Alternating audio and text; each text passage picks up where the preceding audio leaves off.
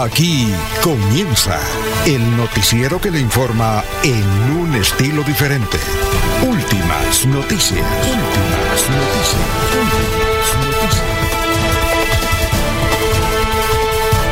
La información analizada por los expertos, sin sesgos, explicada con detalles, sin tanta carreta. Últimas noticias por Radio Melodía, también por Facebook y YouTube Radio Melodía. Director Alfonso Pineda Chaparro.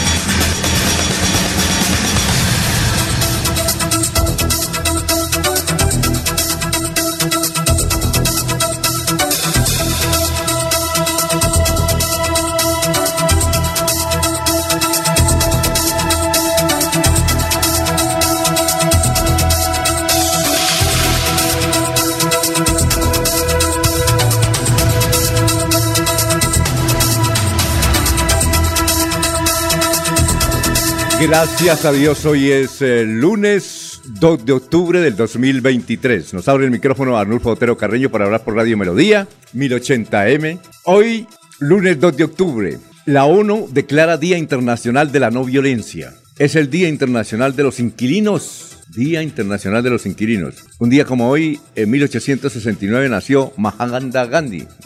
Mahatma Gandhi. Un día como hoy, en 1904, nació Henry Graham Greene, gran escritor inglés. Un día como hoy, en 1928, nació el Opus Dei. Un día como hoy, en 1940, nació Andrés Salcedo González, gran locutor, murió este año en, enero, de Arranquilla. Estuvo en Alemania, en la Deutsche Welle.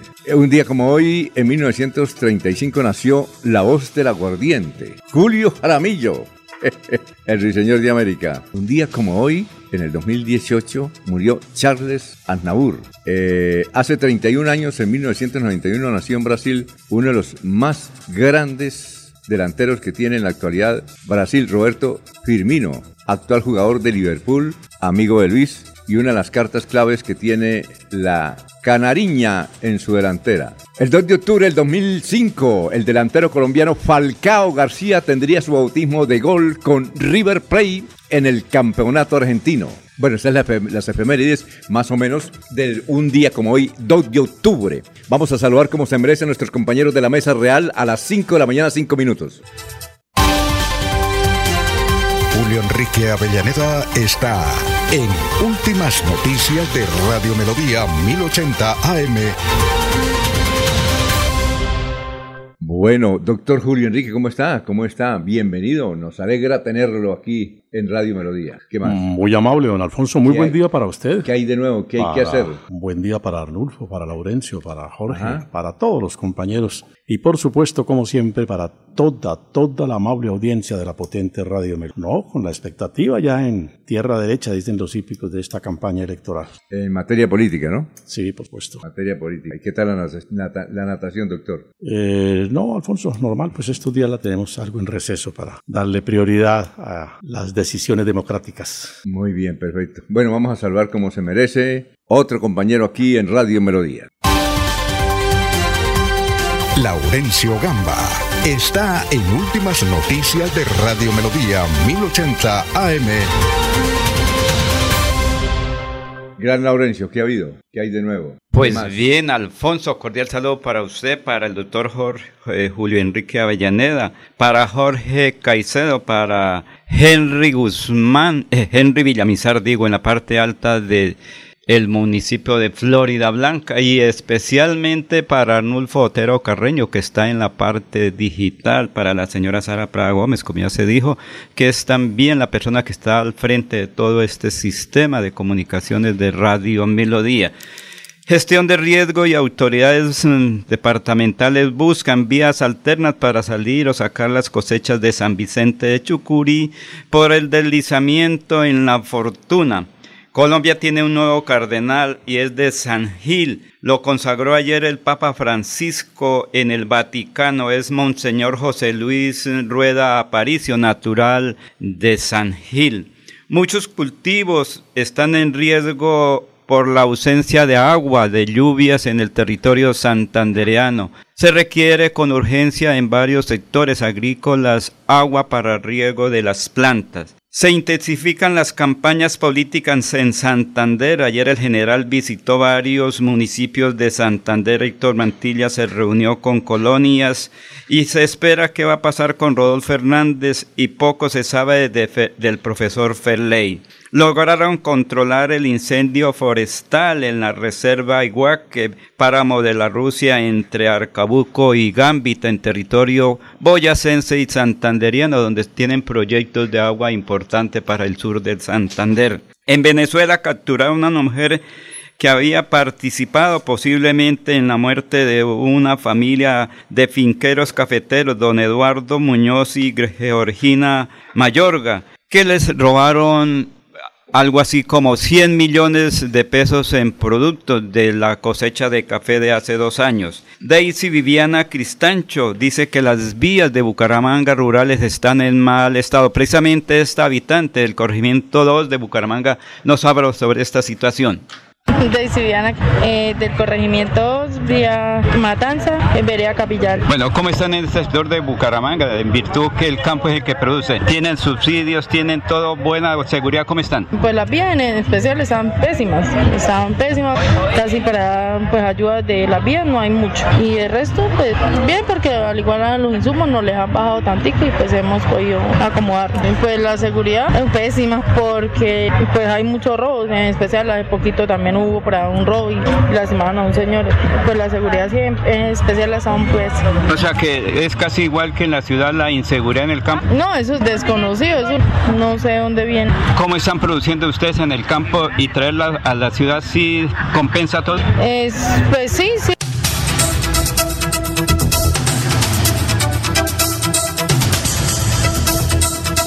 Muy bien, vamos a saludar a nuestros compañeros que ya están ah, también escuchándonos como don Ramiro Carvajal de Deportivos Carvajal, Aníbal Navan Delgado, gerente general de Radio Taxi Libre que tiene el teléfono 634-2222, para mm, Jairo Macías, Pedrito Ortiz, eh, Perigan, Juan José Rinconosma. Igualmente estamos saludando a don Jairo Alfonso Mantilla, eh, también eh, don Juan Martínez que dijo que nos escuchaba en Pangote. Pangote es un corregimiento de San Andrés.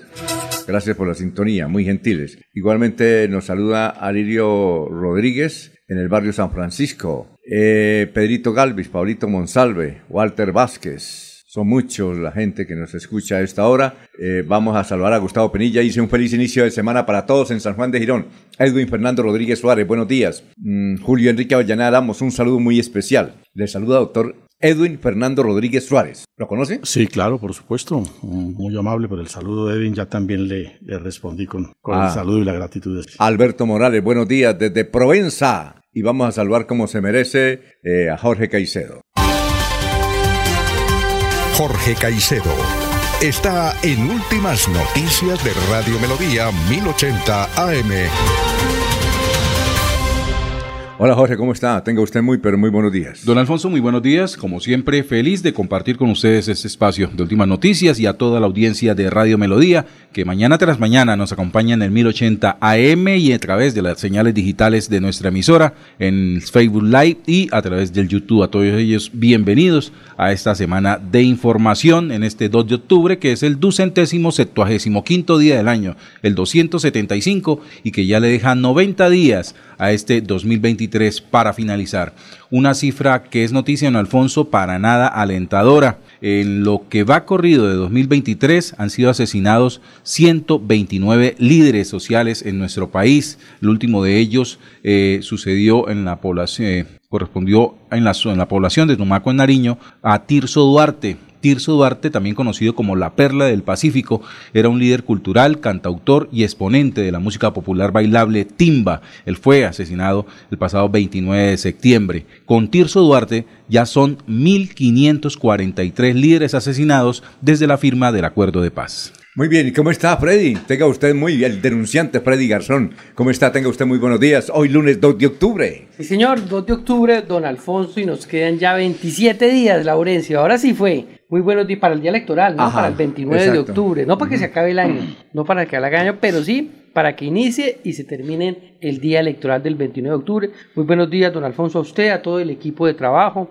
a todas las personas que nos están siguiendo por las diferentes plataformas digitales, por el nombrado dial de Radio Melodía. Y traemos varias notas, como todos los días, don Alfonso, que siempre se genera eh, notas políticas, eh, adhesiones, eh, algo que han dicho los candidatos y que eh, no ha caído muy bien o, o cosas que han beneficiado las campañas. Y traigo también, creería yo que una primicia, don Alfonso. Ah, sí, la, Una de ya- las la dice o más, más adelante. de las candidaturas aquí en la alcaldía eh, de Bucaramanga. Eh, siguen los eventos en el Consejo Nacional Electoral, ¿no? Sí. Y entonces ahí tuvimos que días a un abogado que nos habló y ayer precisamente a tarde, tarde de la noche me escribió y me llamó precisamente para ahorita más tarde dar esa nota política, esa primicia de uno de los candidatos a la alcaldía de Bucaramanga. Bueno, y lo que alcanzamos a decir el viernes acá, se retiró el alcalde de Medellín, vea usted, eh, el doctor Daniel Quintero. Y de una vez, el sábado y el domingo comenzó a hacer campaña con el señor Upegui a la alcaldía de Medellín. Vamos a ver si se sorprendió. ¿Será que viene a Bucaramanga, donde Sí. lleva algunos candidatos, o a Santander? No, él está, él está preocupado por Medellín. Eh, ¿Le sorprendió, doctor Julio Enrique, esa renuncia o no? Pues Alfonso, mm, de alguna manera sí. Lo que yo creo es que la, la crítica ha sido exagerada. Es decir, la han presentado como un hecho satánico, diabólico, una decisión pues que acabó con Medellín. No, me parece. Desde luego vistas con esa, eh, con ese sectarismo político, pues no, no pueden ser valoradas objetivamente. Muy bien, y le voy a poner tarea mientras seguimos con las secciones. Sí. Es que hay un video de Consuelo Ordóñez de Rincón, Y es donde ella dice, un momentico, Serpa fue gobernador por mí. Serpa fue gobernador, no sé si lo vio doctor no, Julio. no, no, no, no tanto así. No, no, sí, pero en Bueno, ¿en qué que- los Y lo premios- y lo explicó, Los dijo, premios, él lee los premios. el mejor por, eh, plan de nacional de desarrollo fue en el gobierno de Serpa y lo hice yo. Falta la verdad. Entonces, Le falta la verdad. yo le escribí a la doctora Consuelo y dije, vamos a compartir porque hay una carta de unos... Es Sí, aquí, secretarios. aquí la tenemos. Pero usted tiene los nombres de los que firmaron la carta. sí, señor. Ah, bueno. Entonces, eh, primero la tarea es consigue el video para que lo envíe a Arnulfo, Perfecto. para que para escucharlo. Doctor Julio no, no, no lo ha escuchado, ¿no? No, no lo he oído. Muy bien. estar en Y a- y a, contexto. raíz de esos, Laurencio, don Alfonso y todos los compañeros, en el caso mío me han llegado una serie de denuncias. A raíz de, de esa, publicación, pues a ver, no tanto denuncias como tal, sino eh, la doctora Consuelo, sus discursos, eh, dice ella que ha sido eh, una excelente funcionaria No, sí, claro. y méritos. Eh, bueno, pero, pero las personas me han llegado una serie de documentos y opiniones y ¿En qué cosas sentido? sin decir que es que es mala funcionaria, pero tampoco es así como dice ella. Y, y le refutan muchas de las cosas precisamente a raíz de este tema. de- Yo, de yo le invité y entonces ella me escribió algo y más adelante le voy a leer lo que ella me escribió. Pero el tema es interesante, ¿no, doctor. Julio? No sabía ese interesante, Muy interesante. debate. Pero, pero a ver, Alfonso, para ponernos un tanto en, en contexto, la afirmación de la doctora Consuelo es que el doctor Horacio Serpa fue gobernador de Santander porque ella le suministró el discurso, el programa de gobierno, No. el plan de desarrollo. No, ella dice que los premios que ganó la administración de Horacio Serpa se deben a ella. Dicen, a mí, a yo, dice. ¿A mí? Sí, sí, a ella. sí. El plan de desarrollo departamental que él fue el mejor de Colombia, De Colombia, es otros. proyectos en educación, en salud y en infraestructura vial, dice ella, fueron gracias a yo a mi ella. actividad, a mi, a mi actividad como secretaria de planeación. Sin embargo, recuerdo que, por ejemplo, quién era el secretario de infraestructura en educación, quién estaba en educación, quién estaba en, la Secretaría del Interior. Ajá. Ahí están todos, Alfonso. Bueno, y tenemos otra noticia mientras eh, eh, me hace favor y busca el video y se lo envía a Arnulfo, si fuera tan amable, el de Consuelo. Estoy buscándolo, sí, Listo, señor. perfecto. Y tenemos otra noticia porque Oscar Villamizar, cuando estuvo, eh, estuvo aquí? La semana pasada. El jue- ¿El jueves o el viernes? No, el viernes no, sino fue El jueves, fue el jueves, miércoles. el jueves, el Miércoles, jueves. creo que fue miércoles. Bueno, a raíz de una pregunta suya, Jorge, él dio unas declaraciones sobre Florida Blanca, ¿sí? Sí, y sí. dio a entender que tenía que tomar una determinación en estos días, ¿sí o no? ¿A usted Sí. aquí? Sí, yo estaba acá. Sí. El doctor Julio estaba acá, claro. Entonces, eh, hoy hay una rueda de prensa, cerquito aquí en Café Cervantes. ¿No iba a Café Cervantes? Un saludo para nuestro amigo Ciro Villarreal. Tremendo café, aquí en la 36 con... En la triada, la 3 pequeña- con 12. con 12. Sí, al lado de esquina. la Casa de Bolívar. Todo el político pasa por ahí. El nuevo Sanedrín político de Eso. Bucaramanga. Puro político. Y cerca de donde mamá Elisa, Eh, que exacto. enseguida está. Entonces hay una rueda de prensa ahora por la mañana de Milton Villamizar. ¿Para qué será esa rueda de prensa? O También se hay- retira o sigue, eso no, eso no hay alternativas. No, no, no diga retira porque... No sabemos. No, ¿para qué será esa rueda de prensa? En todo caso, va a producir algo hoy. Don Alfonso, es que cuando se entregan los avales, los partidos pierden la facultad de, en este caso, de solicitar o no adhesiones. Claro, el partido se convierte, el, el candidato se convierte en el dueño de partido. A veces a algunos no les gustan esas adhesiones, como independientes, que al final no sacó ningún pronunciamiento, ¿no? Sí, claro. de, de la adhesión de Miro a Serpa, que si no lo habían manifestado abiertamente, pero no lo, no, no lo sacaron en un documento público. Eh, vamos a ver qué dice Milton, porque hoy Milton es, digámoslo así, el dueño del aval Ah, en sí, Florida claro. Blanca para la alcaldía. Y tenemos datos. Así es que prepárense. Le tengo también dático, no sé que si me meta por, por su tierra. Hágale. ¿Cuáles son los eh, tres más eh, destacados en Piedecuesta? Eh, Según las encuestas, sí, pues lo que se ve, sí. pues según las encuestas está el candidato Jorge Navas, Sí. está el candidato Oscar Santos y últimamente empezó a repuntar muy bien el candidato Wilson González, sin dejar también por fuera la candidata Eva González. Pues es que me dicen, Alfonso, Sí. sobre esto lo A ver. Que se eh, están, no están asistiendo a debates Jorge Navas, Oscar Santos ni Eva González. Ah, ¿no están- mientras no están que asistiendo? no están asistiendo, mientras que los otros sí asisten a esos debates que organizan ahí en Piedecuesta. Pero creo que ayer hubo una importante reunión. Los demás, fuera de estos tres, ayer se reunieron para ver si pueden tomar una decisión. ¿De qué? ¿De no ir a los Una datos? unidad Que se unan todos a una persona. Ah. No sé si será a Eva, a Eva González o a quién. O sea, los demás candidatos que ¿Sí se hagan una especie de tercería o una... ¿Sí les alcanza o no? No pues creo. no se sabe. Entonces No, no, están eh. en eso que están buscando. No creo que les alcance. Ayer fueron a desayunar, creo, para ese gran eh, acuerdo de voluntades. Está la profesora, ¿cómo se llama? Marta Reyes. Marta Reyes que dice, pues si nos podemos unir todos sería fabuloso tener otra alternativa. Todos, eh, incluso creo que le están pidiendo el favor a Eva González que también esté en eso, porque como ya se dijo aquí, Jorge Navas y Oscar Santos son personas que tienen una buena aceptación entre los ciudadanos de pie de cuesta. Doctor y que eso fue lo de ayer, no sé qué pasaría. Re- reuniones para el acuerdo programático, don Alfonso. Correcto, eso sí. El que tomaba el pelo era don, don Jaime Flores, ¿no? Sí, ponquemate. To- todo se puede ocurrir. Yo más o menos conozco a, a todos los candidatos, excepto a Pero no alcanza, no les alcanza. Pero, y, pero yo creo que es difícil que se No, sienten entre unos 6, 5 a, que haya unidad. Pero también Pero sería, sería con otro propósito, hacer esa unión y luego esa unión estaría hablando con uno de esos tres Ah, para ver si ser. tiene otro acuerdo.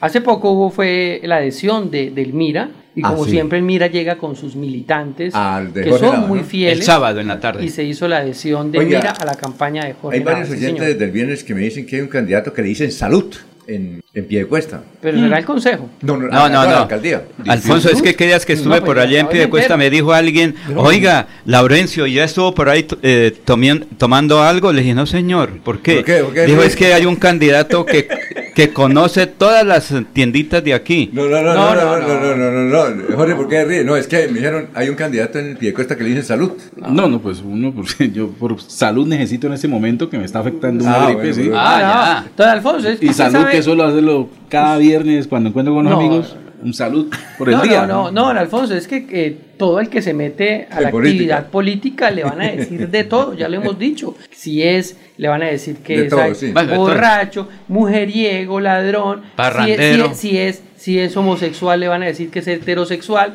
Si es heterosexual, que homosexual. Esa es la política que a veces no, no, no, no gusta. Bueno, sí, claro. Pero el que se mete a eso, eso le van a decir de todo. Bueno, vamos a hablar ya con el doctor Luis José Arevalo, que nos tiene la frase para empezar la semana, la frase positiva a esta hora, a las 5 de la mañana, 22 minutos, saludando a la gente que poco a poco se está vinculando a la transmisión de Radio Melodía. Todos los días desde las 5 de la mañana diciendo, oiga, ¿usted de dónde sacan tanta noticia? No, que es que Laurencio y Freddy se mueven, ¿o no? Ellos se mueven y bastante. usted también, y el doctor Julio y Jorge, todos, Alfonso. ¿Usted Todos tienen amigos por todo Doctor Julio, ¿usted trae alguna primicia o no? No, Alfonso, así como, como primicia, primicia no. Usted lo que trae es comentarios, ¿no? Bueno, eh, Eliezer Rodríguez, un saludo desde la vereda Rosa Blanca, el municipio de Florida Blanca, fielmente escuchándolos. Así es, Florida Blanca, Gustavo Penilla. Eso tiene razón, la doctora. En, en eso tiene razón la doctora Consuelo Ordóñez, de que fue una extraordinaria funcionaria, supongamos. César Augusto Cordero Cáceres. Uy, apoteósica la jornada de ayer en el norte con Jaime Andrés. Increíble la respuesta de la gente, parecía rockstar y efectivamente el norte no es de Oviedo como nos han mentido. Saludos a la mesa de trabajo. Eh, César es el arquitecto, ¿no? Pues, Así. o sea, Exsecretario de Planeación de Florida Blanca. Buen secretario, ¿no? Eh, Adriana Far, eh, Farac, eh, quisiera saber por qué el micrófono de Laurencio suena más fuerte que el dire- del director, el del abogado o el denunciante. uy. Lo puede emular o decirle que no hable tan fuerte. Es de cable azul. En la madre. La, en juventud, la juventud. la ma- es que- El tinto veleño con queso, Alfonso. Es que Es eso es la buena energía. Y panela de la olla del río Suárez, que eso ahí. Laurencio le tomamos pastillas antes, ¿no? Sí. Eso Dos pastillas, no, dos pocillos de café con Es que, a la- queso. es que. Laurencio sí le dan desayuno a las tiene- 4 de la mañana. Toca, to- ya. toca antes, Alfonso, porque después no sirven para nada. Doctor Luis José se ríe. Vamos con la frase de hoy, doctor. Muy buenos días. Muy buenos días, estimados oyentes y periodistas del noticiero Últimas Noticias de Radio Melodía. Feliz semana para todos. El pensamiento para iniciar esta semana es de el psicólogo Mario García, quien dice, en el vasto universo de las emociones y las conexiones humanas, existe un idioma que trasciende las barreras de las palabras y se comunica directamente con el alma. Es el lenguaje del corazón. Este idioma es el arte de estar presente, de sentir profundamente en el momento idóneo, sin necesidad de una expresión verbal precisa. Porque la vida es hoy, mañana sigue. Alfonso Pineda Chaparro está presentando Últimas Noticias. Resumen de melodía que es transmitido por la cadena internacional de emisoras Visión Celestial Radio. Indefinido cierre de la vía entre Bucaramanga y Barranca Bermeja deja millonarias pérdidas. Barranca Bermeja y Bucaramanga quedaron unidos por ahora por la vía San Alberto debido a los problemas surgidos en la ruta del cacao. El alcalde de Bucaramanga, Juan Carlos Cárdenas, no estuvo en la instalación de sesiones ordinarias del Consejo Municipal. En el barrio Villalcázar de Florida Blanca se escondía un ejecutivo empresarial de 51 años de edad que estaba acusado de homicidio en eh, la ciudad de Ibagué y por el cual está condenado a 27 años de cárcel. Se vendieron 27 toneladas de panela durante el panelatón que se realiza en cinco municipios de Santander. En Caracas, Venezuela, capturaron a una pareja de novios que estaba siendo buscada desde hace cuatro años por presuntamente asesinar al reconocido ontólogo del municipio de San Gil en Santander, Eurípides Prada Vargas, de, 26 de 65 años, el 13 de diciembre del 2019.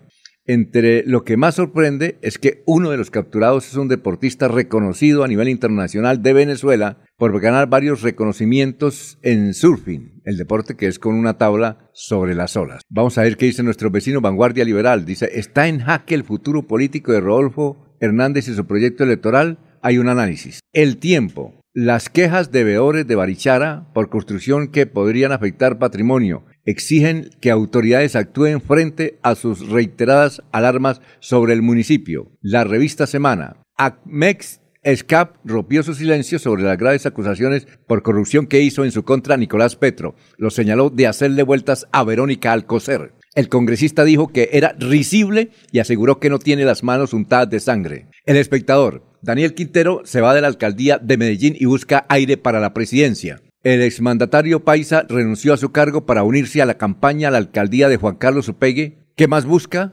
Análisis del espectador. El Frente bajaron del, del tarjetón electoral a Ro- Rodolfo Hernández. Hasta aquí el resumen de las noticias. Espere en esta emisión la noticia deportiva al instante con Deportivos Carvajal. Deportivos Carvajal, con las mejores marcas del mundo a tus pies.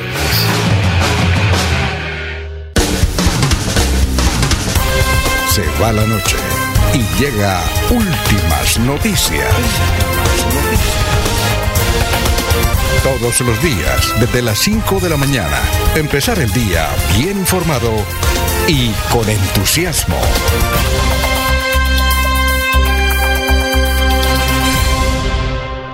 Muy bien, eh, son las 5.28. Doctor Julio Enrique. Bueno, ayer, eh, la semana pasada hablamos de la muerte trágica del magistrado Rafael Gutiérrez Solano, ¿no? Decían el magistrado. Claro. Ayer una extraordinaria columna de la leyó. De Miguel Ángel Pedraza. sí, muy ¿no? buena. Pero también murió otro distinguido abogado santanderiano que se llama Hernando Reyes Vesga. Hernando Reyes Vesga. Hernando Reyes Vesga fue, él, él, trabajó como que en Hacienda de Santander, algo así, un juzgado relacionado con el resguardo. Creo que en sus años eh, de, de, inicio profesional estuvo en el juzgado de renta del talento. Exactamente. Entonces, eh, él murió, distinguido juez, ya estaba pensionado. Sí, él se había pensionado, Alfonso. Él fungió como, como juez por muchos años, primero como juez civil del circuito y terminó su, su vida profesional como juez penal del circuito aquí en la ciudad de Bucaramanga. Fue en alguna ocasión distinguido como, como uno de los mejores jueces de la República. Y también eh, eh, hijo del popular Fusilito. Fusilito era Guillermo Reyes Jurado. Murió casi de 100 años, ¿no? Eh, Fusilito sí murió llegando a los 100 años. Si en, no en, todo caso, cuando, después de que cumplió 90 años, yo me lo encontraba en la tría al mediodía. Saco, corbata, ¿sí? Tomaba tinto, hacía chances, eh, hacía chanzas, eh, escribió muchos libros. ¿Y a él por qué lo llamaban Fusilito? ¿Recuerda no, usted? No, no, no tengo certeza de su, de su apelativo, ¿no? ¿Él era abogado o no? No, no, no, no, no, él no era abogado. Fusilito se autoproclamaba el primer novelista erótico de Colombia, porque sus, primeros, sus primeras novelas eran de contenido Ajá. erótico. Y fue, hay una historia que me la contaba, ¿quién era? No sé si era Pintuco o el doctor, eh, el médico. Mario. Mario Larte Peralta, Fusilito, que eso tiene una anécdota eh, detrás, popular Fusilito, ¿no? Escribió muchos libros. Sí, sí escribió él, él, él eh, en sus años eh, juveniles, él tuvo vocación por la literatura. No, no lo hacía mal realmente, ¿no? Y, y en sus últimos años, digamos, en su, la madurez de su vida, se dedicó muy bien a, a, a los textos, a los eh, escritos de contenido político. Es una historia aquí del Partido Liberal, un análisis del liberalismo en Santander. Y era, era inquieto en algunos temas locales y regionales. Entiendo que usted sabe que Mario Larte Peralta le tiene una anécdota para, para toda situación, ¿no? A todo el mundo y para todo momento. Y entonces yo le entregué un libro de Fusilito, le dije, mire, de Guillermo Reyes, y lo miró y dijo, muy bueno, pero el papel sí no sirve, debía ser de otro papel para que tenga otro uso. ¿Qué tal? Yo no le conté a Fusilito. muy bien, vamos a una pausa, son las 5 de la mañana, 31 minutos.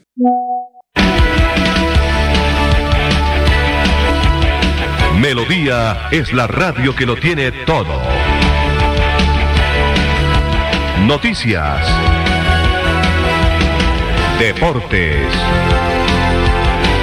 música, variedades.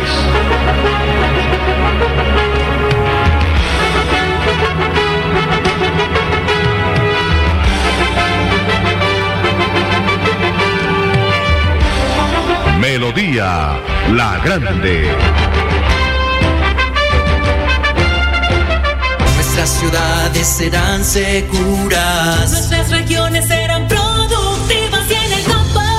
Por nuestra gente, más conectividad. Más conectividad. Avanza. Santander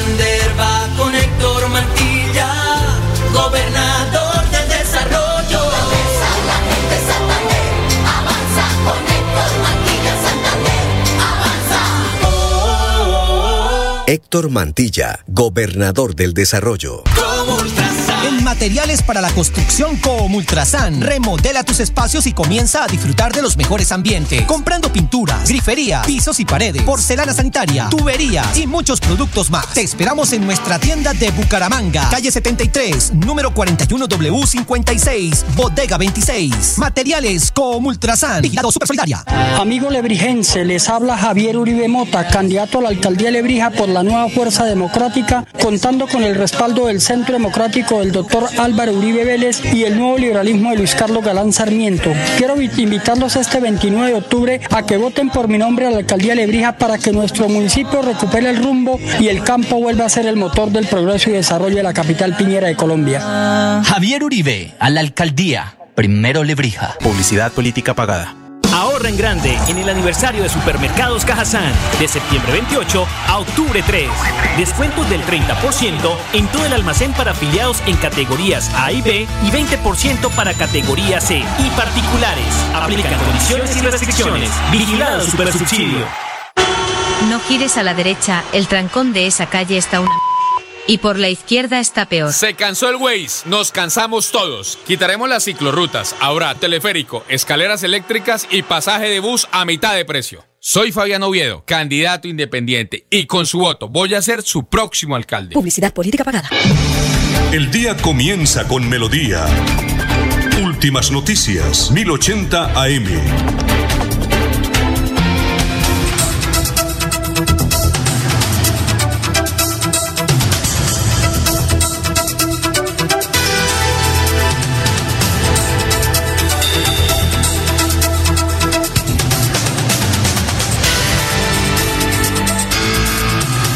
Muy bien. eh, buenos días a la mesa de trabajo. Dice Adriana Farag, es cierto que el deslizamiento de tierras en la vía Barranca se debe a la construcción de la represa del Topocoro. Paulo Aposto, buenos días, señores periodistas de Radio Melodía. Le escuché al candidato decir que la culpa es de las altas temperaturas y que única culpa la tiene la buchona, jajaja. ¿Quién será? Medardo Ortiz J, buenos días desde la ciudad de Colombia, Dulce de Colombia, todos por Florida Blanca en orden. Bienvenido José Fernando, alcalde, ADA 19, Ingrid Esteban, Héctor Mantilla, gobernador. Bueno, eh, Alfonso, en relación a la opción para la vía Lebrija eh, Barranca Bermeja, pues es un fenómeno natural que recordemos, eso siempre existe ahí. Bueno, lo vamos a analizar ahora a las seis con un experto sobre esa importante carretera que es la ruta del cacao. ¿En qué sector, Jorge, usted más o menos se ubicó? ¿En qué sector es que está el daño? ¿Usted conoce bien esa vía? Lo más a- el sector conocido generalmente como Brisas. Allí fue donde se presentó esta falla. ¿Eso queda en qué parte, más o menos? ¿Qué Cerca del ingreso Bueno, para San Vicente de Chucurí. Así es. Antes de llegar al ingreso, Sí. Sí, pero señor. en la ruta del cacao, ¿no? Es la entre la vía que, que quedaría marginada con el nuevo trazado de la ruta del cacao. Ah, ya. Es, es- exactamente eso. Es, eh, entre la bomba, la estación de servicio de Biomax, que es una estación verde allí, y el cruce hacia San Vicente de Yo he asistido a muchos foros que generalmente se realizan en Lebrija. Y yo recuerdo, aunque la habrían tirado, me dice que eso no es cierto, que un veedor dijo, a esta carretera, a este tramo le han invertido últimos 10 años, eso fue el año pasado creo, eh, 2 billones de pesos. 2 billones de pesos. Y criticaba mucho a los portugueses, que creo que son los dueños de eso. 2 billones. Laureano me dice que eso no es cierto, pero bueno, ¿Cuánto demorará ahora el arreglo de eso? eh, no sé. Pero es que ya está la otra vía, la ruta del cacao que va por otro sector, por otra vía, por otros eh, sitios de Lebrija particularmente. Es que esto se conoce, Sí, claro, Alfonso. pero vamos a, cada- vamos cada- a hablar cada- con, vamos a hablar con los, expertos, con los Sí, expertos. claro. Bien, eh, hoy está cumpliendo años el profesor Mario Carvajal, el papá de Mario José Carvajal, profesor, fue mi profesor Sí. Sí, de español, claro. Y la gestora social que siempre ha estado pendiente de la ¿No sabía? educación de pie Sí, de fue mi felicitaciones profesor, a, profesor. a Mario, que toda Mario. la vida ha ejercido una labor también Gran- política importante Gran profesor. y gran político. No, primero profesor. Pero Fue también profesor político. de Alfonso. Sí, claro, fue profesor mío. Y le enseñó muchas cosas, don Alfonso, Sí, cosas buenas, ¿no? Que tuviera Sí, sí. prudencia. Sí. Que cuando uno está muchacho, se las da de que todo lo puede arreglar. Don Mario que fue- tuviera ah, prudencia. Don Mario fue concejal por muchas oportunidades ¿Ah, sí? en Piedecuesta. Y tuvo, re- y tuvo restaurante. Sí. Y también todavía tienen un, un establecimiento comercial ahí en el parque, de ¿Todavía, toda la vida. ¿Todavía tiene el restaurante? En todo No, caso, que restaurante no, donde él me invitó estaba muy bueno. No Sí, sé, eso no es. sé si lo erró. ¿Usted lo alcanzó a ir a almorzar allá o no? Muchísimas Ah, veces, bueno. porque él nos invitaba allá como cuando estaba terminando, si no estoy mal, la parte de docente y quería incursionar en la política con su señora esposa, con su hijo, que cuando se estaba Cuando- como de secretario ahí de alguna De- de, las de- entidades del municipio. Fue secretario de despacho del gobierno de Jorge Navas. Sí, sí, y cuando Mario eso allá Carvajal. fuimos muchas veces con Jorge Alcalde Navas, encargado, ¿no? con todos Genial. ellos allá. Recuerda que lo vimos en la ceremonia de los concejales y alcaldes que hace Juvenal eh, Bolívar. En, Ah, sí, él estaba claro. ya, todo el gabinete. Premiado. Estaba ahí don Mario acompañando a, a su hijo también en la entrega del premio. Y creo que a Mario José le ha ido bien. Es decir, yo Sí, creo que es el sí. mejor del área metropolitana que le ha ido bien. Pienso yo. Es el mejor. Uy, sí, es que a los del área les ha ido muy mal, ¿no? No, es el alcalde. Oiga, el alcalde de Bucaramanga no fue. Eso es como el cuento de Jorge. ¿Qué? Papá que es segundo. ¿Y cuántos eran? Dos. Eh, eh, eh, oye, es como el alcalde de Bucaramanga que no fue a instalar el consejo. Doctor Julio, Manda la todo alcalde debe ir a instalar las sesiones ordinarias del Consejo, ¿no? Claro. Pues es lo que la norma indica, ¿no? Tiene el deber, pero, pero que no concurra no impide que el No, Consejo se instale. pero ¿no? queda mal. No, pues por supuesto. Pero es que todos en la oposición, don Alfonso. ¿Cómo? Todos en la oposición. Y tratándose del último periodo de este Consejo, con el que él, mal que bien, le tocó compartir los cuatro años de su gestión, eh, creo que era el espacio para que diera un informe final Sí. de las Mm. actividades cumplidas, ¿no? Ya la última sería cuando, doctor Julio, que él bajara al consejo, ya, a cerrar ya pues las... las La clausura la en el mes de noviembre, ¿no? O las extras de noviembre que también son importantes. Pero todos en oposición, don Alfonso. La bancada de oposición que venía desde el principio, ¿cierto? Los verdes. Pero hay que tener en cuenta, doctora Villaneda me puede corregir, es que la norma también dice que aunque debe estar presente la primera autoridad, eh, también puede estar su delegado. Sí, pero queda Pero- como pero como mal, el protocolo, ¿no? Pero mire que por lo menos en desde 2021, Sí. En la Asamblea Departamental,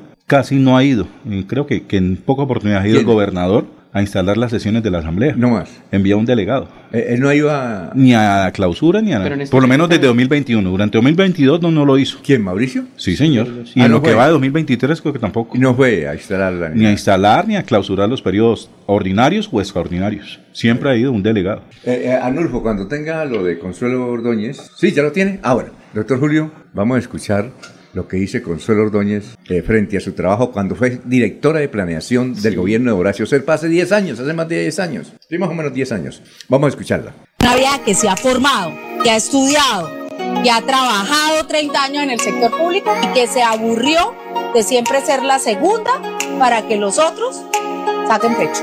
Entonces, se ganaron el premio al mejor plan de desarrollo del país. ¿Quién lo hizo yo? Se ganaron el premio al mejor gobernador del país. ¿Quién dirigió esa gestión? Yo. Y nunca ustedes supieron que yo había tenido nada que ver con eso, ¿cierto? Porque uno siempre está ahí al lado, de copiloto. Me aburrí, me aburrí de ser el copiloto. Quiero que me den la oportunidad de pilotear el avión. Tengo la formación, tengo el conocimiento, tengo la honorabilidad y las ganas para sacar adelante esta ciudad. Con ella, Bucaramanga Bueno, está. Más o menos, ahí viene la publicidad. Eh, ¿Algún comentario, doctor Julio Enrique? Bueno, Alfonso, ni tanto que, que no alumbre, ni tanto que queme al santo, dice el dicho popular, ¿no? Me parece que, que la doctora Consuelo tiene razón en que en esas distinciones de que fue objeto eh, el gobierno del doctor Horacio Serpa, tiene valiosísimos aportes, por supuesto, y en su momento se le reconocieron. ¿no? Eh, entiendo que el premio al que ella se refiere fue por la elaboración de lo que se estimó en la oportunidad como el mejor plan de desarrollo Sí. en términos de, de- de- de documento, no sé, en términos de ejecución del plan, si, si, el, si, si comprenda también el premio Ah. reconocimiento en ese sentido. Creo que no, es simplemente como, como plan de desarrollo, como documento, entiendo que fue el reconocimiento de que fue objeto el gobierno del, del doctor Horacio Serpa. Eh, y seguramente hizo aportes valiosos porque Consuelo, independientemente de cualquier otra consideración, es una mujer preparada, Sí, capaz, claro. valiosa, ejecutiva. ¿Sí? Pero no es menos cierto que la cara del santo hace milagros y muchas de esas distinciones no se hubiesen podido obtener si, si no está la figura del doctor Horacio Serpa ahí de por medio. A ver, ¿usted qué dice? A ver, mire, la doctora Consuelo nos dijo, Sí. porque yo la invité a que viniera al programa y dijo, "Mm, mm, pido no entrar en esas peleas. Pueden decir lo que quieran, pero la realidad es superior a su mezquindad. Yo no le doy espacio eso en mi vida. Don Alfonso, yo sí soy poco diplomático a veces en mis apreciaciones, pero a mí me parece muy desacertada esas apreciaciones de la doctora Consuelo. Es que en una administración municipal, y en este caso departamental, no es solo ella la copiloto. Ajá. Hay varios copilotos y por eso el señor gobernador del entonces eh, tiene a sus secretarios de despacho. Son varios los copilotos, 10, 12, dependiendo de la secretaría de despacho. No uno solo. Y por eso viene el reclamo de aquellos secretarios de despacho, porque la construcción del plan de desarrollo se hace con varias Bueno. personas, con varios secretarios que la coordinan. ¿Cuál fue el Ella- reclamo? ¿De qué se trata el Pues reclamo? por eso, ¿Qué que se dice está- más o menos? que se está- es, es muy larga la carta, Sí, pero es un usted la puede resumir. ¿Qué dice es- más o menos? Don Alfonso, entonces, eh, eh, la construcción del plan de desarrollo no es de la doctora Consuelo. Eh, dice- Ella lo puede coordinar, Pero- lo compila Claro, por ser la secretaria de planeación, como lo hacen todos los Sí, secretarios de planeación. Eso está bien, pero ¿qué dice más o menos resumido? No, pues eso, ¿Qué don dice? Alfonso, Que- que, que- que- que- que los secretarios que manifiestan ahí, ¿Qué ¿quiénes dice? eran de ese entonces? Exacto. Luis Fernando Cote Peña, Que fue secretario de secretario del. Interior, Sí. Laura Cristina Gómez Ocampo, secretaria de Educación, Edgar Augusto Pedraza Gómez, secretario de Transporte e Infraestructura, Constantino Tami Jaimes, secretario general y secretario del Interior posteriormente, Wilson Peña, secretario de Salud, Ana Milena Alfonso, secretaria de Hacienda, Darío Echeverry Serrano, secretario de Agricultura, ¿cierto? Ajá. Pues este, manifiestan es eso, que la construcción, que el premio que se dio al ser el mejor Fue gobernador es una construcción colectiva, don Alfonso. Si así es la doctora Consuelo de candidata, ¿cómo será de alcaldesa? Eso lo deja uno que pensar, porque eso es un trabajo en equipo, don Alfonso, ¿cierto? Y cuando son Y los que- desaciertos, por ejemplo, digo yo, la construcción de las viviendas esa de Pienta que Serpa no construyó, entonces ella qué va a decir? No, eso no es conmigo, eso es con el secretario de infraestructura. Entonces, para las buenas se toma esos méritos ella, pero para las malas con el dedo inquisidor va a decir, yo no, ellos sí ¿Cuántas, los cuántas, malos". cuántas viviendas de Pienta han entregado hasta hoy? Cero, como no han entregado ninguna de las que hizo Rodolfo. Aquí la pregunta ahora a la doctora Consuelo es, en su programa de gobierno, ¿cuántas viviendas nos va a entregar? ¿Las mismas que se entregó en el gobierno de Horacio José Serpa en Pienta o las mismas que nos va a entregar Bueno. el jefe del partido La Liga, que tampoco entregó en Bucaramanga? Pero, doctor Julio, usted que es la fuente de sabiduría acá. Por Dios, coordinación, por Dios. ¿Podríamos decir que la doctora Consuelo fue quien dirigió más o menos ese, ese equipo y que hicieron parte de ellos? Pues Alfonso, pienso que en el tema específico de la eh, organización, de Ajá. la planeación, del desarrollo del departamento, creo que ella sí tenía un papel directivo importante. Ajá. Y, pero que hicieron parte Además de que era su responsabilidad, ¿no? Claro. Don Alfonso, para memoria de los oyentes, incluso de los eh, eh, firmantes de esa carta de, de, de- de desagravio frente al Sí, claro. pronunciamiento de, de- Ellos están de con- Consuelo Ordóñez. Ellos están en la campaña de Horacio José. También Bueno. hay que indicar eso, ¿no? Sí, es cierto. Ese. Hacer un poco de memoria, don Alfonso, resulta que cuando el gobernador, entonces gobernador de Santander, Horacio Serpa Uribe, fue a reclamar esos premios, lo hizo en compañía de Consuelo Ordóñez. ¿Lo hizo? Y allí en la ceremonia le agradeció a ella. Entonces, ahí poder parte de la respuesta y la base de, lo que Consuelo Ordóñez se adjudica. Y yo ¿Sí? recuerdo, Pero también no deja de ser cierto que ese resultado se dé un trabajo colectivo. Puede ser que ella en ese momento representaba a ese equipo, ese trabajo colectivo que al lado de Horacio Serpa lograron ese reconocimiento al mejor plan de desarrollo del país. ¿sí? Y en cuanto ya al pronunciamiento individual de ella, pues eso me, me remonta a una frase final de una película de 1997 Sí. llamada El abogado del diablo. En esa película, la última frase, la última escena es una- un primer plano de Al Pacino haciendo, diciendo lo siguiente: Vanidad, mi pecado favorito. bueno, doctor Julio, pero se podría comparar con el equipo, un equipo de fútbol. Por ejemplo, usted que es hincha de millonarios. Si el técnico llega y dice, a ver, si al al equipo le va bien, ¿quiénes, a quiénes premian? Y si le va mal, ¿a quiénes critican, doctor Julio? No, Alfonso, a ver, en un equipo de fútbol, pues las responsabilidades es un juego colectivo, las responsabilidades están distribuidas, cada jugador tiene una posición, tiene una responsabilidad en el terreno de juego, pero hay generalmente un cerebro, ¿no? El, el- el tradicional Ah, 10, el sí. tradicional 10 que es el que distribuye y se encarga de coordinar, Sí. motivar, impulsar el equipo. Eh, digamos que si, el símil lo queremos traer a la administración pública y Sí. específicamente a la gobernación de Santander en los tiempos de Serpa, yo sí creo que Consuelo era Era la Messi. era, era el 10 de, Era el de- 10, de el ese 10. equipo. Sí, claro, el 10. Sin, Bueno. sin Alfonso, sin eh, desconocer los aportes de muchos otros funcionarios que acompañaron al doctor Serpa, que tuvieron logros significativos que coadyuvaron Ahora. a los reconocimientos que ese gobierno ganó. Pero, pero en términos de planeación, no me cabe la menor duda Ahora. que el cerebro sí era consuelo. Ahora, hay que decir que la doctora Consuelo le decían la doctora Viagra. ¿Y por qué le decían la doctora Viagra? Porque a los alcaldes llegaba y no, paraba eso. Un momentico, esto está mal, corrija esto. ¿Sí o no? Le decían eso. Y eso le dio buenos resultados. Es que mire, como periodista yo estuve en tantísimas cosas ahí con Edgar eh, Pedraza Gómez, estuve con Luis Fernando Cotepeña, con Laura Cristina Gómez Ocampo, con Constantino Tamí Jaimes, con Wilson Peña, con la doctora, la hija del, señor... ah, Eh, la doctora Alfonso. ya. Alfonso. Entonces, por derecho propio, Alfonso, es que es esto, por derecho propio, la coordinadora de todo ese equipo de trabajo se llama Consuelo Ordóñez de Rincón, por derecho propio, porque es que planeación es la que tiene que coordinador. A ella yo recuerdo que le mandaba a Luis Fernando Cote, mira, aquí hay estos insumos.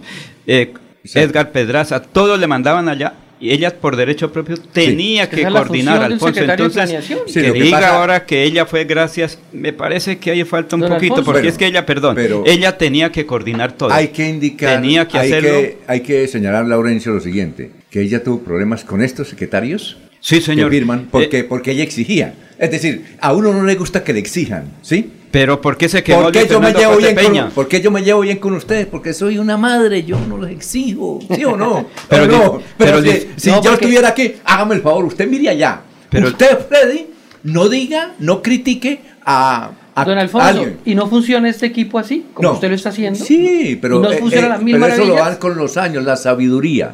Pero, sí, yo, yo antes, hace 30 años, yo tenía muchos problemas con mi equipo. Sí. En Caracol, por ejemplo. Marcos Perales, que es mi gran amigo ahora, me denunció ante el Ministerio del Trabajo y toda esa cuestión, porque yo era exigente, porque esa vanidad me... Haga esto, no haga esto, yo soy el más importante. Eso le sucede a todo mundo, ¿o no?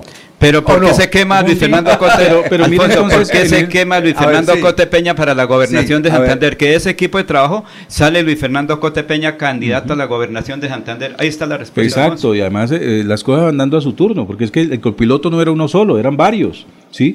O si no, como entonces, si, si, lo de- si, si ella era la copiloto Sí. de manera exclusiva y los demás eran tripulación, históricamente les ha ido mejor a la tripulación que a la copiloto. Y algo- Darío Echeverry llegó a la alcaldía de Barranca Bermeja, que no deja de ser una alcaldía tan menos importante que la de Pero lo Bucaramanga. que dijo el doctor Julio, acuérdese que Horacio Serpa era estrella en Colombia. Claro, Era claro. estrella. Él llegaba Claro. y hablaba con él. ¿Quién era el presidente de la época? Juan Manuel, Gala- Juan Manuel Santos. Mm. Sí. Yo recuerdo que Juan Manuel Santos le dijo a él, estamos ahí varios periodistas, le dijo, yo cuando vaya a Bucaramanga me quedo en su casa. Así le dijo, Mm. con esa condición vengo. Dijo, ¿A claro. quién le dijo? ¿A quién? A Horacio Serpa, dijo, Por eso. cuando yo venga a Bucaramanga, yo me quedo en tu casa, doctor Horacio. Digo, listo. Do- don Alfonso, Era ¿y qué- fácil y- brillar cómo- al lado de Horacio Serpa. ¿Y cómo uno va a desconocer a, a personas brillantes de esa administración, a, a la doctora Laura Cristina Gómez Ocampo, una persona excelente? Secretaria de eh, Educación, ¿no? Total. Al Entonces, médico. en el fútbol, en el fútbol, en el fútbol son todos hacen parte de un solo equipo. El 10 a veces no es el mejor, don Alfonso, a veces el arquero, a veces el defensa,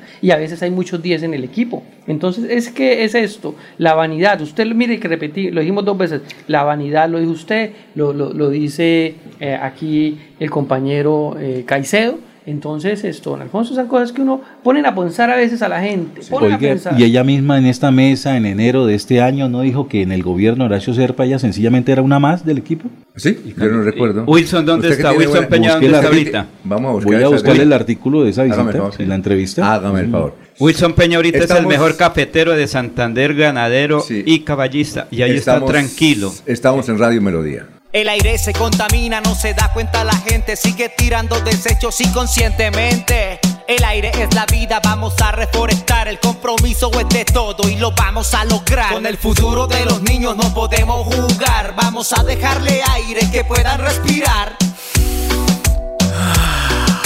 CAS Santander. Soluciones inspiradas, derivadas y basadas en la naturaleza. Ole, mano, ¿nos pegamos la rodadita en bici hasta Morro? No, mi perro, pero esa carretera está toda llena de huecos. Hace como 30 años que está vuelta nada. ¿Cómo se le ocurre? ¿Hace cuánto no pasa por allá? La alcaldía la arregló desde el Parque del Agua hasta el antiguo Corcovado. Vamos para que vea. Oiga, esto quedó excelente. Así aguantan venir todos los días. Obvio, ahora sí no tiene excusas. Definitivamente, cuando se invierten bien los impuestos, se nota. Alcaldía de Bucaramanga. Gobernar es hacer. Llegó el momento del cambio, nuevas ideas también. Lo que tanto buscamos, por fin se va a poder. Con Juan Tarazona, el cambio es ahora. Por Florida Blanca, el pueblo se levanta. Este 29 de octubre, vota por Juan Tarazona, número uno en el tarjetón. Cambio radical. Publicidad, política pagada. Se va la noche y llega últimas noticias. Todos los días, desde las 5 de la mañana, empezar el día bien informado y con entusiasmo.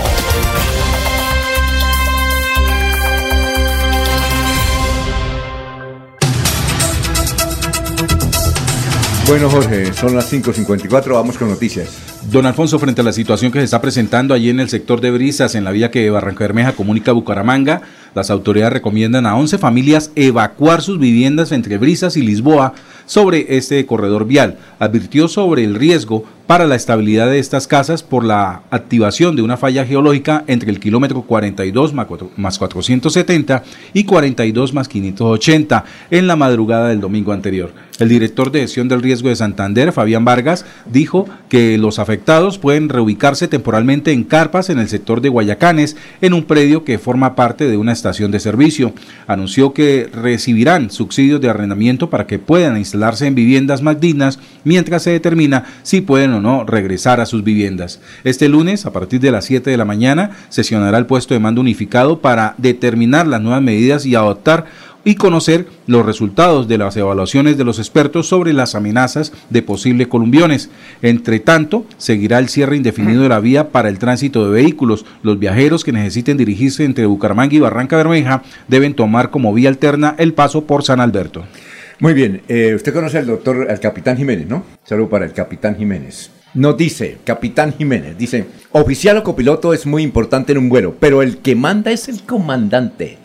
Eh, atentamente un piloto y comandante de aeronave que es el capitán Jiménez. Trabajo en equipo se llama eso. Oriundo de Suaita, Alfonso, y es uno de los mejores eh, conductores aéreos. Esos son socorranos. Eh, Jiménez sí, son del socorro. son del socorro. Del socorro Suaita, bueno, y regaña, sur de Santander. A mí me regaña cada rato. Yo, por ejemplo, no me le monto en el avión. Chiquitico, pero regañón. yo no me le monto en el avión al capitán bueno, Jiménez. me regaña mucho. Creo que he viajado dos veces con él en helicóptero. Terminamos en Barbosa. sí, ¿Cómo le parece? Buena idea el capitán Jiménez, ¿no? Se manda el piloto. Y, y, Serpa era un piloto de cuatro soles, ¿no? Por supuesto que tenía autoridad indiscutida al interior de su, de su equipo de trabajo. Pero sí peleaban mucho los secretarios, aprovechándose la bondad de él, ¿no? Pero Alfonso, lo que faltó fue coordinación en esa época. Yo lo encontré en varias oportunidades ahí, impresionado, ¿no? No, porque él sabe manejar su equipo. Pues. Le si estuvo a tomar tres, si estuvo a punto, de café. Si estuvo a punto de ser presidente de la República, si estuvo a punto de ser mm. presidente de la República, pues imagínese, eh, pues se quedaba...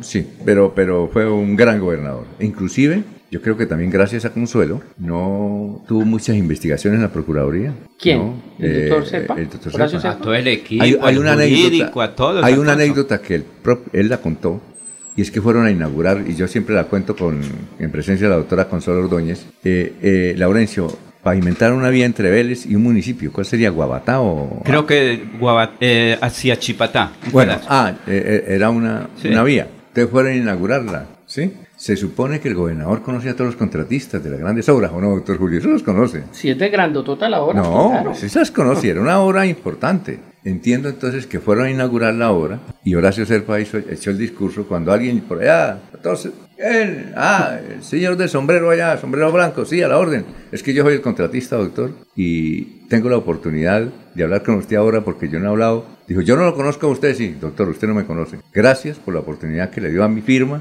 que se ganó en Francalí esta obra. Yo soy constructor, trabajo en licitaciones y estas cosas no suceden en Colombia. Yo a usted no lo conozco, ¿sí? Y fue a puro pulso que me gané la obra. Se les pasó. No, no, no, no, no, no, lo pararon. Alfonso, Alfonso le No lo pararon. Entonces, esa anécdota. Es un milagro. No, es que eso así se hizo. Era ese esposo de una señora de Barbosa, cuyo hijo hmm. ahorita está en las grandes ligas de automovilismo. Creo que tiene unos 18 ah, años. Entonces, Recuerda que aquí lo entrevistamos al hijo. Entonces, eh, el, doctor Serpa cuenta con orgullo de eso. Yo no lo conocía. En serio que yo no lo conocía. Y así sucedió mucho con el doctor Horacio Serpa. Otros se hicieron un billetico ahí alrededor de él, ¿no? Bueno.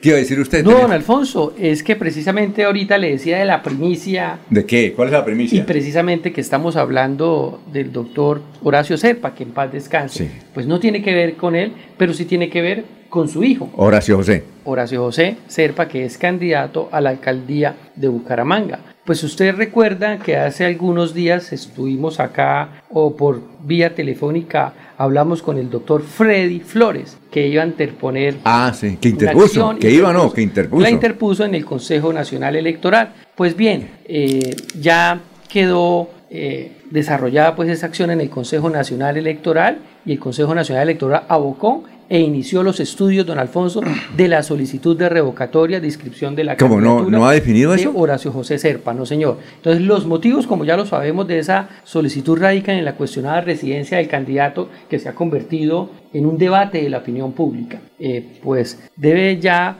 prontamente eh, iniciar pues este proceso para mirar a ver qué decisión toma el Consejo Nacional Electoral y ahí nos mandó el documento porque hasta ahora Ah, pero yo pensé que ya iba definido. No, no, no, se la interpuso, Yo- yo como pero que- hasta ahora abocó, hasta ¿Ah, sí? ahora, ah, sí señor, arrancó todo Y eso lo resuelve esta semana, claro. Entonces, eh, yo le pedí el favor a la- al eh, abogado Freddy Flores que, que nos hablara de nuevo de este tema porque él tiene unas precisiones ¿En qué sentido? eh, frente a, esta, eh, eh, a- ¿cómo se diría?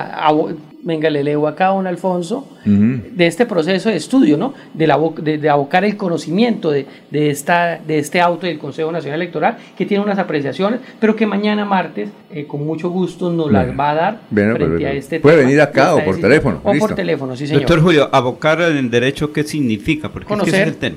Abocar a asumir el proceso. O sea, asumieron en Bogotá, miraron lo que él Va a empezar el que estudio dice. a conocerlo, sí, señor.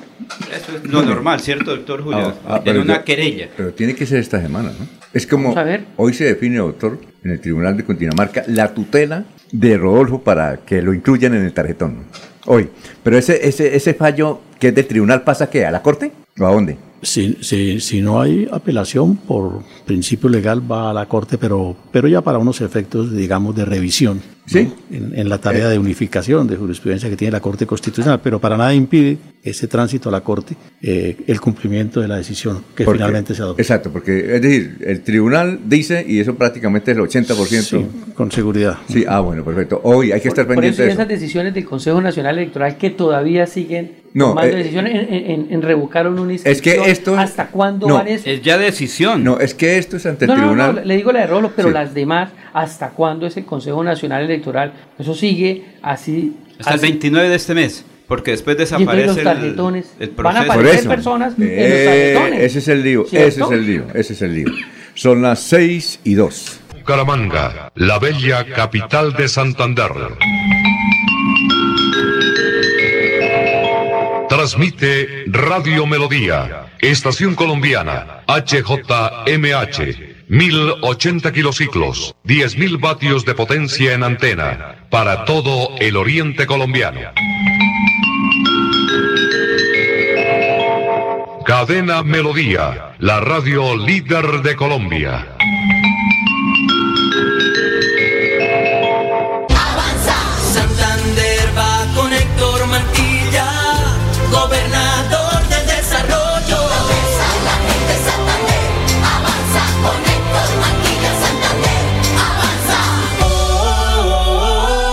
Héctor Mantilla, gobernador del desarrollo. Publicidad política pagada.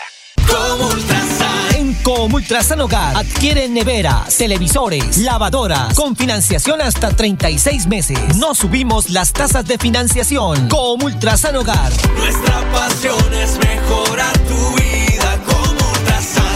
Ultrasan. Multiactiva, Vigilado Supersolidaria. Amigo lebrijense, les habla Javier Uribe Mota, candidato a la alcaldía de Lebrija por la nueva Fuerza Democrática, contando con el respaldo del Centro Democrático del doctor Álvaro Uribe Vélez y el nuevo liberalismo de Luis Carlos Galán Sarmiento. Quiero vi- invitarlos este 29 de octubre a que voten por mi nombre a la alcaldía de Lebrija para que nuestro municipio recupere el rumbo y el campo vuelva a ser el motor del progreso y desarrollo de la capital piñera de Colombia. Javier Uribe, a la alcaldía. Primero Lebrija. Publicidad política pagada. Los invitamos a sintonizar el programa Curación Natural del médico especializado en medicina alternativa y complementaria, doctor Ricardo González Parra, de lunes a sábado a las 7 y 30 de la mañana, con la orientación profesional para todo tipo de enfermedades, tratamientos con medicamentos biológicos naturales, sin químicos. Llame y agende su cita médica sin costo al 313-392-2623, 313-392-2623 para ser atendidos el sábado 7 y domingo 8 de octubre en el Hotel Cabecera Country en Bucaramanga, calle 48, número 3429.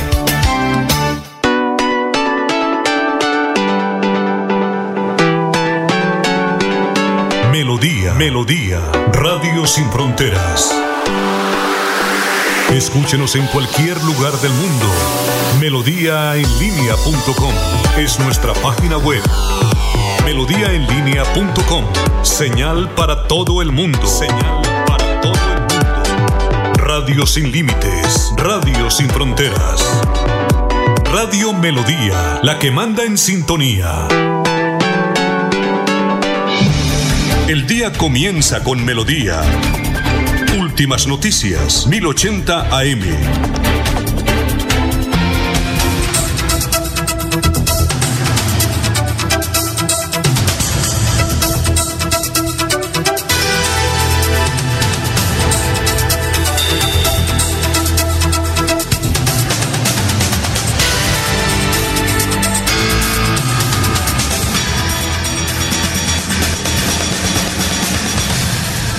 Eh, son las seis y seis minutos. Vamos a hablar de la carretera Bucaramangas Barranca Bermeja. Está con nosotros el doctor Rodrigo Fernández. Doctor Rodrigo Fernández, tenga usted muy, pero muy buenos días. ¿Cómo se encuentra? Buenos días, Alfonso. Muy bien. ¿Usted qué tal? No, muy bien. Lo hemos llamado por lo siguiente. Eh, se ha dicho que eh, la culpa de lo que está sucediendo ahora en la vía Bucaramanga Barranca Bermeja es consecuencia de las obras mal adjudicadas mal concebidas, mal diseñadas y mal ejecutadas. ¿Cuál es su opinión? Bueno, yo creo que el tema que nos ocupa es, es bastante complejo. En este caso, yo creo que el asunto de la adjudicación no podemos decir que haya estado mal adjudicada. Estamos ante un contrato de concesión que fue adjudicado a un consorcio español eh, que ha venido adelantando el proyecto, pues eh, digamos que dentro de los límites de, de, la buena ejecución. Lo que pasa es que estamos interviniendo un corredor que tiene unos problemas en, en materia de geología bastante, bastante complejos. Ustedes no, ustedes recordarán pues que los, los líos que hubo en la famosa y que siguen presentándose en la famosa vía sustitutiva, eh, situación que desde en su momento advirtió eh, la Sociedad Santanderiana de Ingenieros, pero que pocas bolas se le paró a, ese, a, esos, a esas advertencias y hemos tenido consecuencias un tanto complicadas.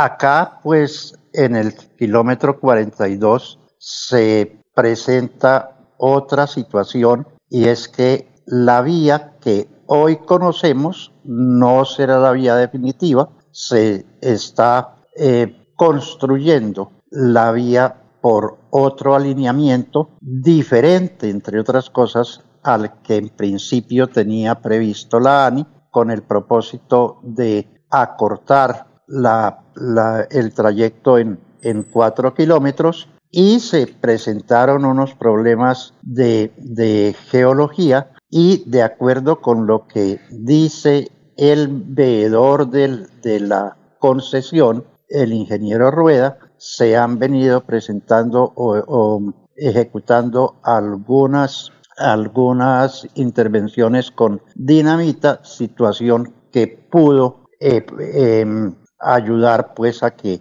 se moviera un, un coluvión en la vía actual a propósito de un deslizamiento en masa que se presentó en la vía en construcción. Entonces, pues el asunto es grave por las consecuencias económicas que tiene el, el hecho de no tener esta comunicación directa Bucaramanga-Barranca Bermeja y tener que dar la vuelta por, por San Alberto. Y por ello es fundamental que entre tanto se establecen las causas de esta consecuencia, pues se busque la forma de, de dar vía eh, por, la, por la actual que también quedó inhabilitada y pues buscar uno la causa y buscar la solución correcta para la vía definitiva de la doble calzada entre Bucaramanga y Barranca Bermeja. Sí, aquí hay un oyente que es eh, Gabriel Rangel Mogollón, que es un veedor de la obra, que dice lo siguiente, el desplazamiento en masa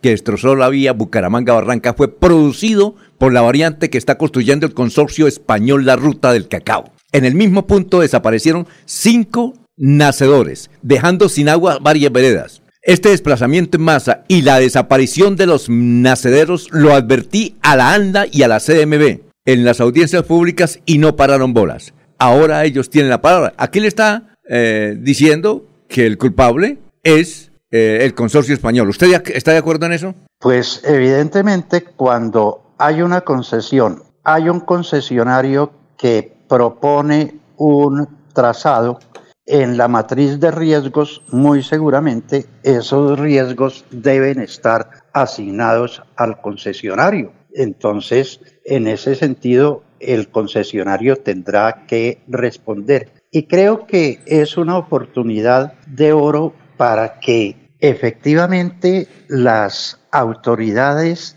le pongan cuidado a las observaciones que hacen los locales en muchas ocasiones, y lo, lo, comentaba yo al principio, en el caso de, de, de Matecacao, la Sociedad Santanderiana de Ingenieros lo advirtió en su momento y, y, no pararon bolas. Acá el veedor dice, mire, yo hablé de lo de los nacimientos y no me, no me pararon bolas. Y efectivamente la, la situación no se presentó sola, se presentó, y lo comenta también el veedor de la, de la, de la concesión, por unas explosiones que venían adelantando los concesionarios en la vía nueva, efectivamente. Es decir, el, el, fenómeno que se presentó en la vía actual es una consecuencia, es un coletazo de lo que ocurrió en la vía nueva, efectivamente.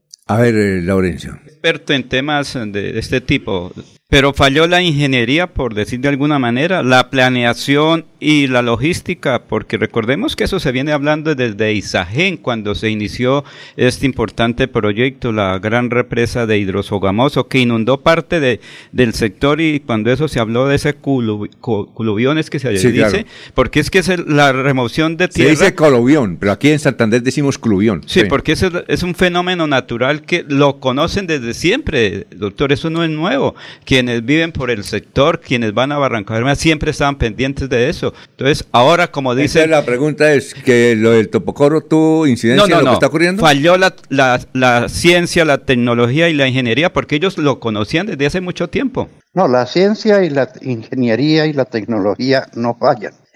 los que fallamos somos los, los humanos. Este, acá habrá que mirar uno, pues no es ingeniería nacional, que siempre dijera, ay, los ingenieros nacionales que no sirven para... No, este es un consorcio español.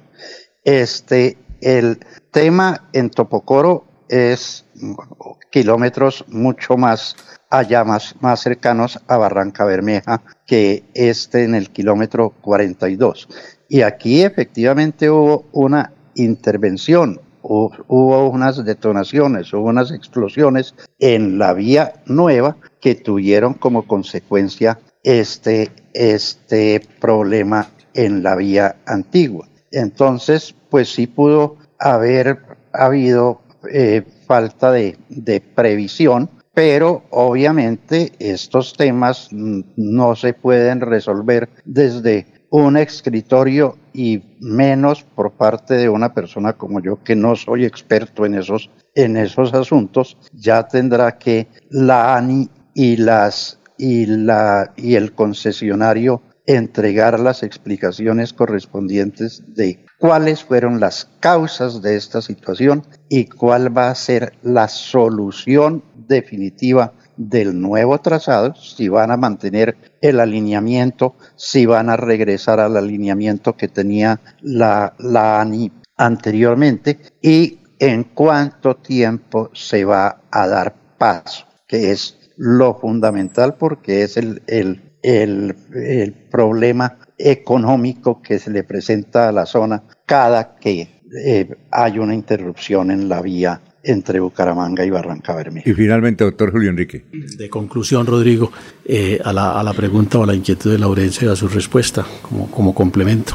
Eh, pues la ingeniería no falla, la ciencia no, no, no falla. ¿Cuáles son las dos fallas que ha habido en ese tema? Uno, la falla geológica, que ha sido, como usted lo señala o lo ha recordado, puesta de presente por la Sociedad Santanderana de Ingenieros hace muchísimo tiempo. Y dos, la falla humana, la terquedad de insistir en hacer una obra por donde no se puede hacer.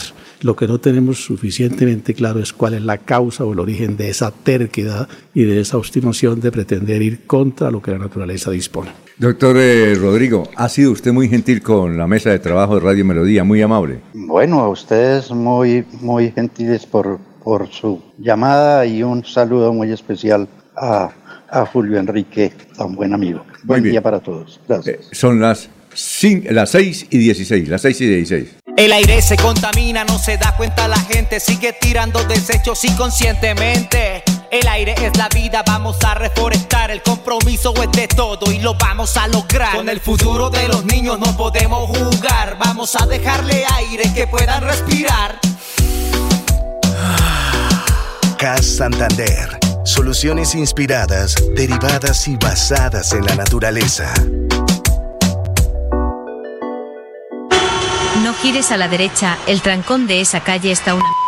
Y por la izquierda está peor. Se cansó el Waze, nos cansamos todos. Quitaremos las ciclorrutas, ahora teleférico, escaleras eléctricas y pasaje de bus a mitad de precio. Soy Fabián Oviedo, candidato independiente, y con su voto voy a ser su próximo alcalde. Publicidad política pagada.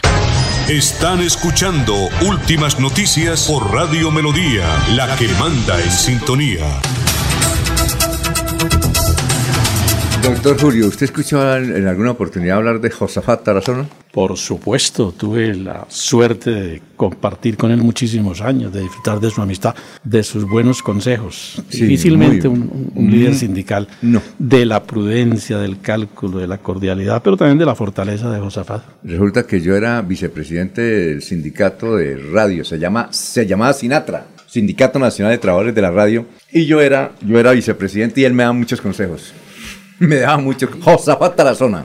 Yo fui asesor jurídico de, de, mucho tiempo, Alfonso. Ah, sí. No sé, los años, digamos, de mi, de mi eh, fuerte decisión por el ejercicio profesional. Y, y por supuesto trabajé con Josafat, con Víctor Vitrago, con Isaías Trinsancho, con toda esa dirigencia sindical Pero- que lamentablemente pasó. Pero para mí el más sabio, más sereno, más prudente. La prudencia que tenía. Era Josafat Tarazona. La prudencia Yo le decía Josafat, usted es un tipo prudente, ¿no? A pesar de ser sindicalista. ¿Sí lo conoció, Laurencio, a Josafat Tarazona? Sí, señor, junto con el doctor, eh, digo, con el dirigente sindi- eh, sindicalista Cristancho, ¿recuerda, doctor? Isaías, claro. Isaías Cristancho, que era. Recuerda que una de las hijas de Isaías es periodista, no sé dónde estará.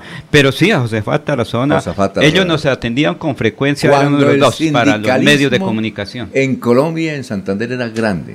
Es decir, cuando hablaba un dirigente sindical, usted sabe, era de prestancia, ¿no? Eso Ah, se acabó. Además coincidíamos en el paisanaje. ¿El de? Josafat era de García Rovira. De García Rovira. Aquí está el nieto.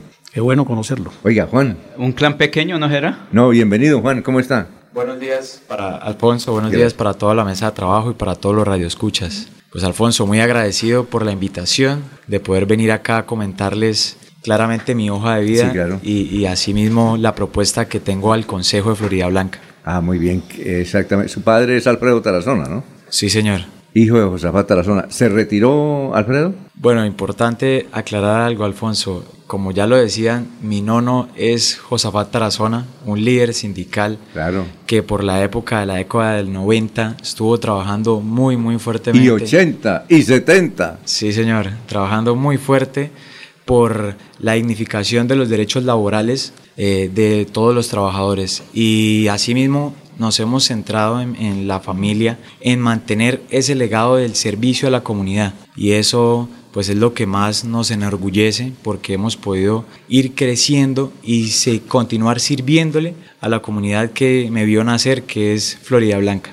Bueno, ¿y por qué usted es candidato? Porque su padre le dijo, oiga, yo no quiero. ¿Será que usted se dedica a eso? ¿O cómo fue ese proceso? Bueno, Alfonso, mire, primero le, le cuento, yo soy un joven de 23 años que me formé como abogado, que soy conciliador en derecho, soy padre de familia, pero además de eso soy florideño. De verdad tengo un, un arraigo muy fuerte por mi tierra y claramente tengo una responsabilidad social, por lo cual reconozco que necesitamos trabajar de la mano de la comunidad. Lastimosamente en Florida Blanca eh, hemos visto diferentes dificultades, sobre todo en el tema de educación. Y como ya lo dije, con una responsabilidad, responsabilidad social y criterio, reconozco que debemos trabajar de la mano de las comunidades. Por eso tomé la decisión de aspirar al Consejo de Florida Blanca. Fue una decisión en conjunta con mi familia, pero claramente una decisión personal, de una, una identidad de vida y un proyecto de vida al servicio de la comunidad. Estos jóvenes, don Freddy y doctor Julio, son los que van a dominar ahora de aquí en adelante la política en Santander, ¿no?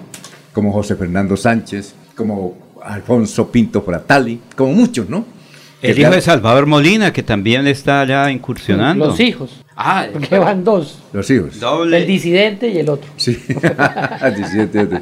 Oiga, sí, ¿cómo le parece? Muy, oiga, habla muy bien, ¿no? Eh, eh, Juan, Juan ¿usted es Juan solo o tiene Juan Fernando? Juan Yo soy Juan Sebastián Tarazona. Juan Sebastián Tarazona, muy bien. Aquí, don Alfonso, yo mirando los candidatos a, por cambio radical a Florida Blanca, actualmente no hay concejal de cambio radical.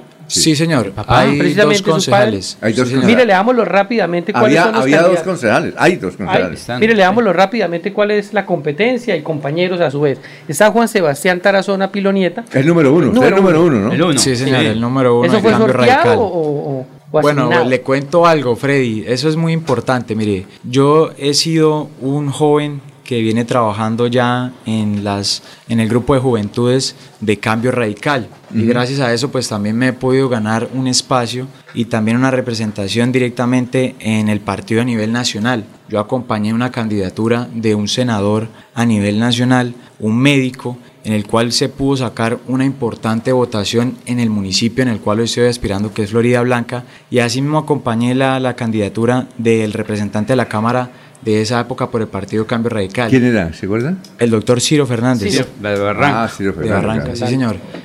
Y, mire, continuamos. Yasmín Rocío Jiménez Jaimes, Fabio Pinzón Albarracín, Javier Ricardo Hernández Castañeda, sí. Oscar Orlando Ramos Cortés, Filadelfo Sánchez Ortiz, José Augusto Yala Olmedo, Olga Rocío Parada Bernal, bueno, este no aceptó, Luis Francisco Salinas, aquí aparece listado como no, que, que no haya aceptado, Juan de Dios Palomino Contreras, Nayaret Alejandra Zamora González, Sandra Jeanet Delgado Rincón, Luz Janet Vélez Gómez, Sandra Patricia Zambrano, Olga Lucía Barragán, Jessica Paola Silva Paredes, Diana Milena Riática González, Fernando Ariza Oláchica y Laura Rocío Molano Pedraza. Ah, Son todos los candidatos. Y tienen una misión, sacar dos o tres, ¿no? ¿En la lista hay concejal actual? No. Hay, sí, señor. Hay una concejal, la doctora Laura. La doctora Laura es concejal actualmente. Ah, Pero no se presentó. Sí, señor, ella es la 19. La 19. Ah, ok, la última, sí, perdón. Laura Rocío Molano Pedraza. ¿Y a qué candidato a la alcaldía están apoyando? Bueno, Alfonso, en eso sí yo he sido una persona, como todo el trasegar de mi vida, eh, muy juiciosa. Y aquí debemos tener disciplina de partido. Eh, así, le, mismo le hago la invitación al resto de las listas, al Consejo de Florida Blanca, que tengan disciplina de partido, así como lo hemos venido haciendo desde la lista de Cambio Radical. Hoy eh, Cambio Radical tomó la decisión de avalar a un candidato que es el doctor Sergio Flechas, el cual claramente yo estoy acompañando esa candidatura porque yo soy, eh, hago parte de la lista de Cambio Radical y soy candidato de Cambio Radical. Por ende, debo tener disciplina de partido y debo estar muy pendiente ¿Y es que hay esa indisciplinados ahí? Sí, señora.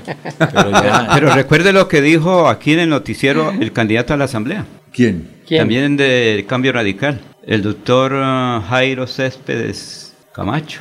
Ah, no, pero es que él es candidato a la Asamblea. Pero por eso, pero referien, eh, la referencia está con Florida Blanca, que él pide obsesión de conciencia para no votar por el candidato establecido por el partido. Ah, sí, que es eh, Sergio Flecha. Sí, sí. Juan Sebastián, eh, ¿y a usted cómo le ha parecido la administración del actual alcalde Miguel Ángel Moreno? ¿Usted cree que le ha llenado las expectativas de los ciudadanos de Florida Blanca? Bueno, Freddy, de antemano es importante tener en cuenta que frente a todas las administraciones hay reparos. Y claramente yo he hecho reparos en el tema de educación, como empecé mi intervención. Sí, claro. Eh, y claramente también he hecho diferentes denuncias públicas en cosas que no me han parecido desde mi posición como ciudadano. Pero hoy sí, como ya lo manifesté, eh, debo ser responsable y claramente debo tener disciplina de partido. Y mi partido decidió avalar al doctor Sergio Flechas, que lo que claramente sabemos pues es una persona nueva en la política, al igual que yo, y que también es una persona que está incursionando por primera vez en el ejercicio político. Es decir, usted no quería, pero es disciplinado. Bueno, Alfonso, yo, yo la verdad no soy el que da los avales en el Partido Cambio Radical. Ya sabemos que es el doctor Germán, Vargas, Germán, Vargas Lleras y el doctor Germán Córdoba. Ellos son los que toman las decisiones pero claramente cuando se adquiere una responsabilidad de representar una colectividad por medio de una lista del Consejo, también se adquieren derechos y deberes. Mm. Y claramente dentro de esos deberes está acompañar a los candidatos y tener disciplina de partido. Y empezó bien. y entonces para la gobernación, cambio radical, en el caso de Florida, ¿cómo van? ¿Con, qué, ¿Con quién van? Con los candidatos que está acompañando Cambio Radical, sí señor. Ah, ¿con quién? ¿Qué Juvenal? Sí señor. Ah, es Juvenal. Juvenal. Sí, claro. Sí. Eh, Jorge, ¿tiene alguna inquietud para Sí, para Juan, con los muy buenos días. Eh, usted es hijo de, Alfredo Tarazona, quien como concejal ha cumplido con tres periodos en el, en el Cabildo Municipal de Florida Blanca, siempre con muy buena votación, una figura reconocida dentro de la política de la ciudad dulce. Ha intentado ser lo han intentado lanzar como candidato a la alcaldía, ¿no? A Alfredo, sí. por su trabajo. No sería descabellado verlo algún día de, candidato. Eh, y sin embargo, pues vemos aquí que hay un cambio generacional al que hacía referencia el director del noticiero con respecto a las nuevas juventudes que, que vienen abriéndose paso en la política. ¿Qué decirle a esos ciudadanos, a esas personas que ven a Juan, a Juan Sebastián Tarazona aspirando al consejo y dicen, ay, no, pero es que este es hijo del que ya fue concejal, es más de lo mismo? ¿Qué decirle a ellos frente a, ese, esa percepción que tienen de la política? Bueno, mire, yo soy un joven, como ya lo manifestaba, un joven de 23 años, que no he podido participar ni me he podido eh, participar activamente en la política pero que sí he tenido una conciencia social.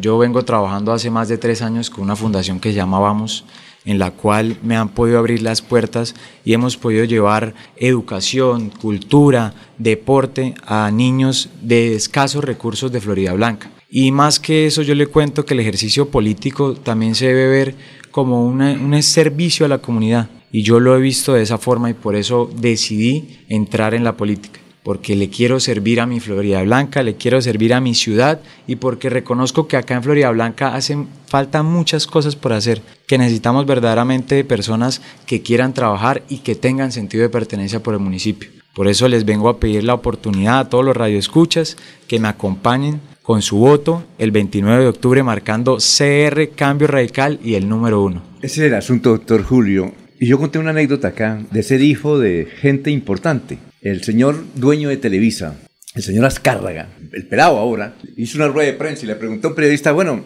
eh, ¿cuál es el mayor obstáculo que usted tiene para enfrentar y ser ahora el presidente de Televisa? Televisa es donde está Chespirito y todo eso. Entonces dijo mi papá, ¿por qué? Dijo, porque yo quiero triunfar y si triunfo van a decir que pongo mi papá. Sí, ese es el, el único lío que yo tengo, ¿ya? Y yo recuerdo que mi hija, que es periodista, me dijo, papá, yo no quiero trabajar con usted por una sencilla razón, porque si yo triunfo van a decir, ah, mire, entonces se fue para Bota, dijo, y voy a trabajar con lo que yo sé. Y dije, me parece bien, ¿sí o no? Ese es el lío. Yo no tuve papá famoso, por ejemplo. Usted sí, usted sí tuvo papá famoso, ¿no? ¿Ustedes saben de quién es el doctor, hijo de quién? De uno de los mayores eh, promotores del teatro en Colombia y en Santander, Roque Julio Avellaneda. Yo no sé por qué no hay un teatro que llame Roque Julio Avellaneda. ¿A usted no le pasó eso? Sí, no, Alfonso, eh, por supuesto. Y, mi padre fue además abogado y un excelente abogado. Y, dejan un hándicap muy alto, que, la vara muy alta y el salto inicial es, es, pesado. Sí. Pero, pero yo recordaba que un poco al nono Josafat.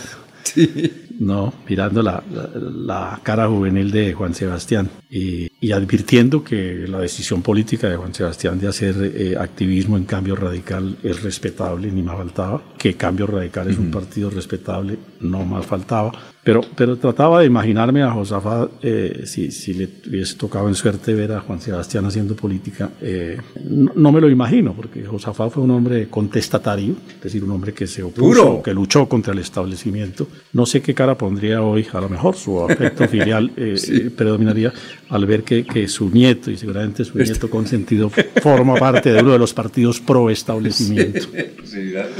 Pero Alfonso. exacto. A ver, no, déjelo, déjelo opinar. A ver, ¿qué opina usted? Bueno, importante e- esa aclaración. Mire, hoy yo sí soy uno de los jóvenes que está totalmente de acuerdo de que aquí hay que hacer oposición y claramente una oposición responsable y por eso decidí optar por cambio radical. Cuando solicité el aval, eh, mirando también el panorama nacional de cómo estamos con el gobierno y verificando que lastimosamente el gobierno nos tiene muy mal y espe- específicamente a los sectores empresariales. Aquí lo comentaba Laurencio, que nosotros somos empresarios y nosotros desde que pues empezó el gobierno nacional se posesionó, los insumos subieron, el tema del transporte subió y claramente los empresarios nos hemos visto muy afectados. Por eso claramente tomé la decisión de solicitar el aval del Partido Cambio Radical porque ha sido, diría que el único partido que ha hecho una oposición verdaderamente responsable y propositiva frente al gobierno nacional. Y eso es lo que queremos seguir haciendo. Verdaderamente hacer oposición desde el Consejo Municipal de Florida Blanca hacia el gobierno nacional y claramente llevar a cabo los proyectos de acuerdo que se quieren presentar para que la ciudad mejore y que claramente la ciudad pueda seguir el desarrollo que ha venido teniendo. Por eso quiero aspirar al consejo y por eso estoy aspirando al consejo. Y claramente, aunque mi nono tuvo una- un tema ahí sindical. Era al contrario. Sí, señor, y, y tuvo pues claramente un, un vínculo muy significativo con la Ultrasul, la Sutrasul, la CUT, Ucitras. sí. Usitras. Eh, Se llamaba Ucitras, ¿no? La- donde mandaba él, ¿no? También la Ultrasan. Eh, ah, algo, eran, eran, amigos, sí. Eso- Sí. Sí, señor. Eso, eso como tal, pues no significa que tenga establecida como tal una, una ideología política, sino más que eso, la respet- el respeto por los derechos laborales. Y claramente eso sí lo queremos continuar. Como ya lo dije, nosotros somos empresarios y nos hemos caracterizado por eso, por llevar a cabo pues nuestra vida pública en total respeto hacia las entidades y asimismo hacia los derechos laborales de las personas. Y claramente la idea es seguir solicitando que se respeten los derechos laborales. Pero, perdón. O sea, si, si eh, Juan Sebastián llega a ser concejal, creo que le va a ir muy bien. Y, y pienso hoy tiene muy- que continúe en esta carrera, va a tener buen futuro. No, y o sea, de, de las, de los pocos candidatos jóvenes que han venido acá, Sí. lo veo muy aplomado, Sí, claro. con una capacidad de desarrollar sus ideas bien, bien hechas, y no otros que vienen a gritar Ah, y no. dicen cosas incoherentes. Eh, Alfonso, es que ha adelante, tenido- Juan Sebastián, que si usted consolida su proyecto, tiene un futuro. Ha eh, tenido una buena escuela. Para usted que es un clan, porque yo recuerdo de su señor abuelo, eh, Josafá, era un dirigente muy del sindicalismo. Su papá que está tra- trabajó, yo lo conozco desde hace muchísimo tiempo y recuerdo que cuando estaba pequeño salía con su abuelo. Usted también tiene esa escuela, solo que ahora está es un clan familiar ahora los No, Tarazona, no, porque desde el pasado vienen en ese trabajo. Pa- Para usted que es un clan. Bueno, importante eso que, que comenta Laurencio. Mire, mi, mi, mi nono nunca ejerció ningún cargo público. Eso es importante primero mantenerlo y dejarlo en el, en el recordatorio de la gente. Y claramente sí le digo algo, yo sí conocí el servicio público de la mano de mi nono, porque íbamos a las diferentes veredas del departamento de Santander a escuchar las problemáticas sociales y las problemáticas laborales que vivían los, los trabajadores. Pero como tal, eh, un clan de pronto es una forma eh, despectiva o de alguna forma eh, desobligante de referirse a una familia que lo único que ha hecho es servirle a la comunidad,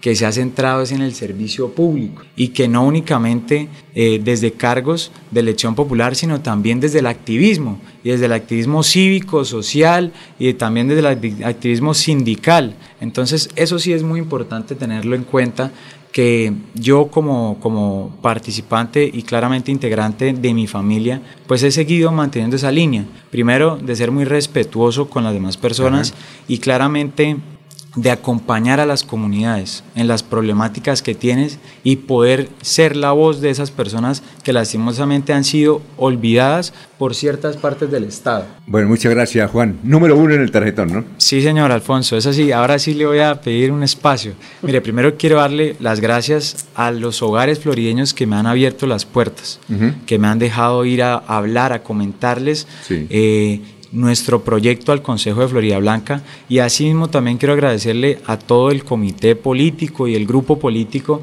que me han estado acompañando Sí. que a lo largo de ya tres años me han estado eh, sirviendo como partner y como verdaderamente amigos en los cuales hemos podido crecer este proyecto, que como Alfonso lo dice, aparecemos en el tarjetón del Consejo de Florida Blanca como Cambio Radical CR y el número uno. Ah, ya. Para llevar nuevas ideas al Consejo de Florida Blanca. Así Muy bien, Juan. Eh, son las eh, 6 y 37. En Melodía valoramos su participación. 316 550-5022 es el WhatsApp de Melodía para que entremos en contacto. Envíenos videos o fotografías de las noticias de su comunidad y las publicaremos en nuestros medios digitales. 316-550-5022, el WhatsApp de Melodía para destacar su voz. Melodía, la que manda en sintonía. Ahorra en grande en el aniversario de Supermercados Cajazán de septiembre 28 a octubre 3. Descuentos del 30% en todo el almacén para afiliados en categorías A y B y 20% para categoría C y particulares. Aplican condiciones y restricciones. Vigilado Supersubsidio.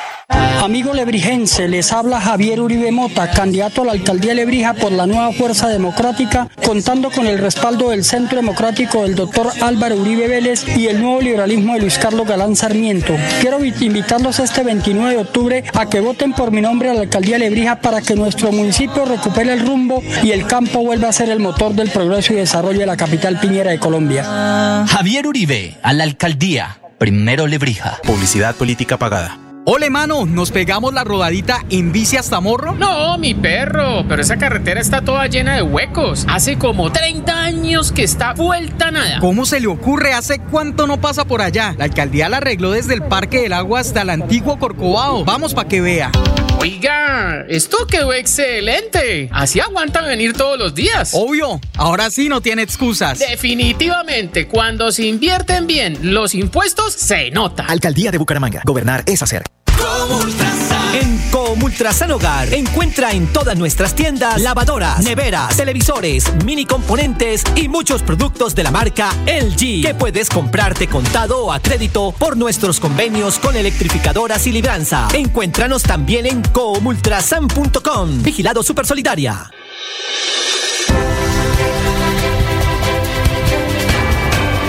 Información y análisis. Es el estilo de Últimas Noticias por Radio Melodía 1080 AM.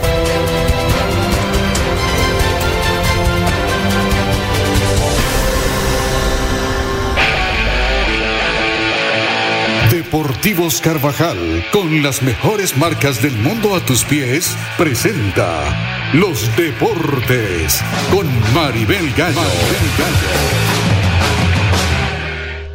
Muy bien, tenemos que hablar, Maribel. Buenos días. Buenos días, Alfonso. Buenos días para toda la audiencia de Radio Melodía, para ustedes, compañeros. Y bueno, un fin de semana oscuro, para uno gris, para otros oscuros, de los equipos santanderianos en el fútbol profesional colombiano. Sí, claro.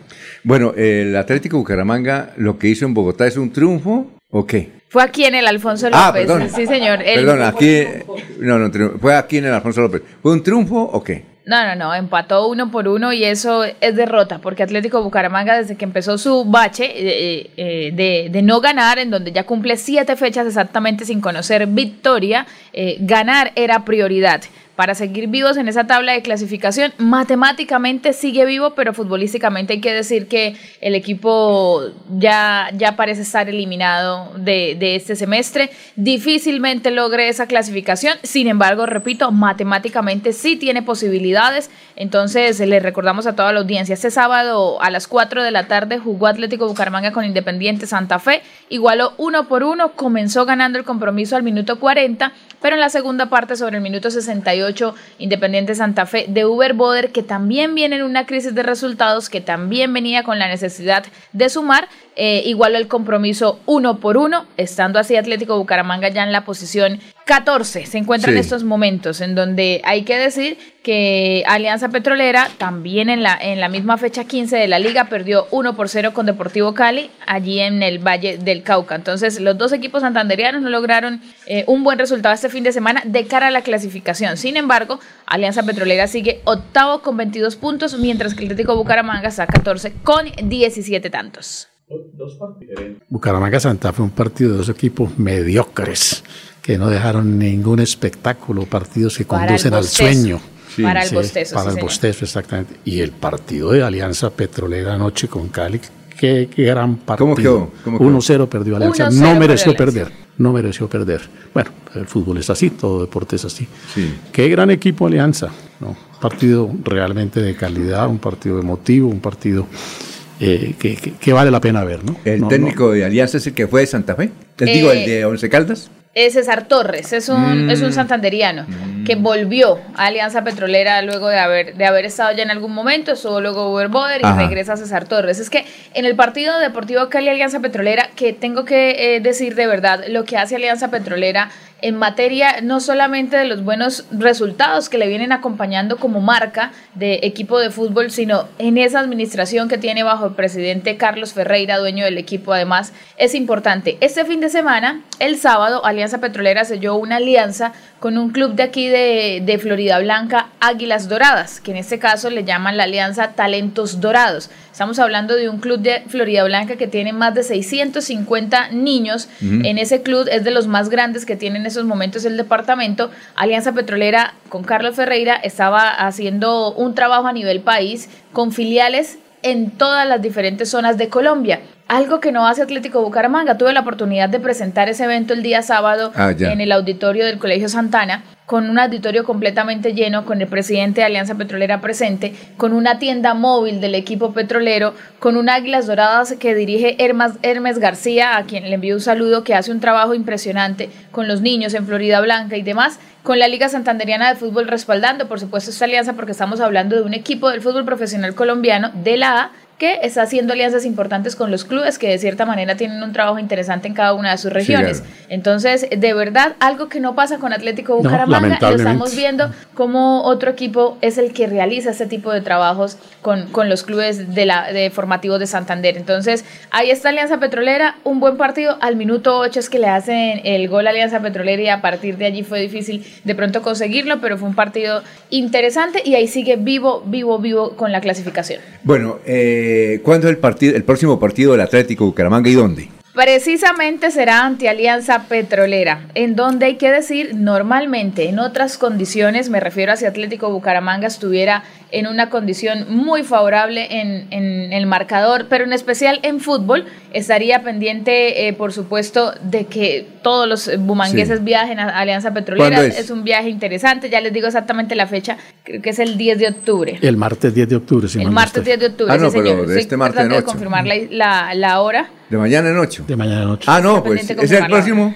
Es el próximo, es el, el compromiso. Si martes 10 de octubre registra 8 de la noche. Pero, pero muy lejos la, la fecha, ¿no? ¿Por Sí, qué? No sé, viene Bucaramanga. Es que en el calendario, como les he manifestado, hay inicia la fecha 14, termina un día, al inicio empieza la fecha 15, termina y de una vez comienza. Entonces los Sí. equipos están teniendo alrededor de tres días por partido, Sí. pero cuando ya cumple una seguidilla de partidos bajo ese calendario, tienen una semana larga de trabajo. El Atlético Bucaramanga, ¿cuántos puntos tiene y en dónde está de la tabla? ¿Cuántos Está en la posición 14 con 17 puntos. ¿Y Alianza? Alianza está en la posición 8 Sí, uy. con 22 puntos. Uy. O sea, Por- que lo- ¿en qué posición Alianza? ¿Novena? Octava. Octavo es Alianza Petrolera. ¿Cuánto? ¿18? 22 puntos. ¿Y, Bu- y Bucaramanga? Tiene 17 16. puntos, 17, posición 14. Bueno, O sea- el doctor Julio, posibilidades de que la carretera esté bien de aquí a allá. ¿Eh? Pues a- al Atlético Bucaramanga de pronto le favorece que no arreglen la carretera porque no habría partido y así no pierde, Alfonso. ¿Y cuántos partidos le quedan al Atlético? Quedan en 5 para, eh, 3 ya para finalizar la fecha. ¿Y Son con quién le 20 queda? juegos. ¿Y con Son quién? 5 exactamente. Más Ya o menos con quién le queda. Sí, señor, le Tres quedan- serían nueve puntos. ¿Cuántos de visitante y cuántos de...? de- le queda de local Boyacá Chico y Equidad. ¿Y cómo están ellos en la tabla? Más o menos. Más o menos, si no vienen bien, están por debajo de Bucaramanga. Sí. Ah, bueno. Y de visitante, Alianza Petrolera, Unión Magdalena y cerraría con América de Cali. Pero si sumar esos puntos, tiene que esperar también resultados de otros equipos. Sí, ya en esos momentos la posibilidad, pero no muchos. Digamos que si gana Bucaramanga todos con un resultado más, podría darse la clasificación matemáticamente por esas posibilidades que registran. 6 y 46. Aquí también le informamos que las tiendas de Deportivos Carvajal están en cabecera, carrera 35A con 51, Centro Comercial El Cacique, Centro Comercial Cañaveral frente a la Florida, primer piso de San Andresito La Isla, outlet de la calle 36 con 26 y como si fuera poco, Deportivos Carvajal Kids en cabecera. Deportivos Carvajal, con las mejores marcas del mundo a tus pies.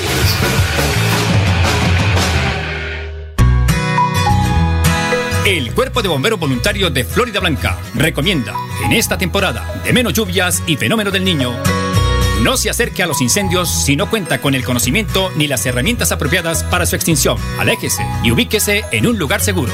Ante cualquier emergencia, comunicarse de manera inmediata a la línea 119, disponible las 24 horas, los 7 días de la semana. No realice reportes por mensajería instantánea como WhatsApp. El aire se contamina, no se da cuenta la gente, sigue tirando desechos inconscientemente. El aire es la vida, vamos a reforestar, el compromiso es de todo y lo vamos a lograr. Con el futuro de los niños no podemos jugar, vamos a dejarle aire que puedan respirar. CAS Santander. Soluciones inspiradas, derivadas y basadas en la naturaleza.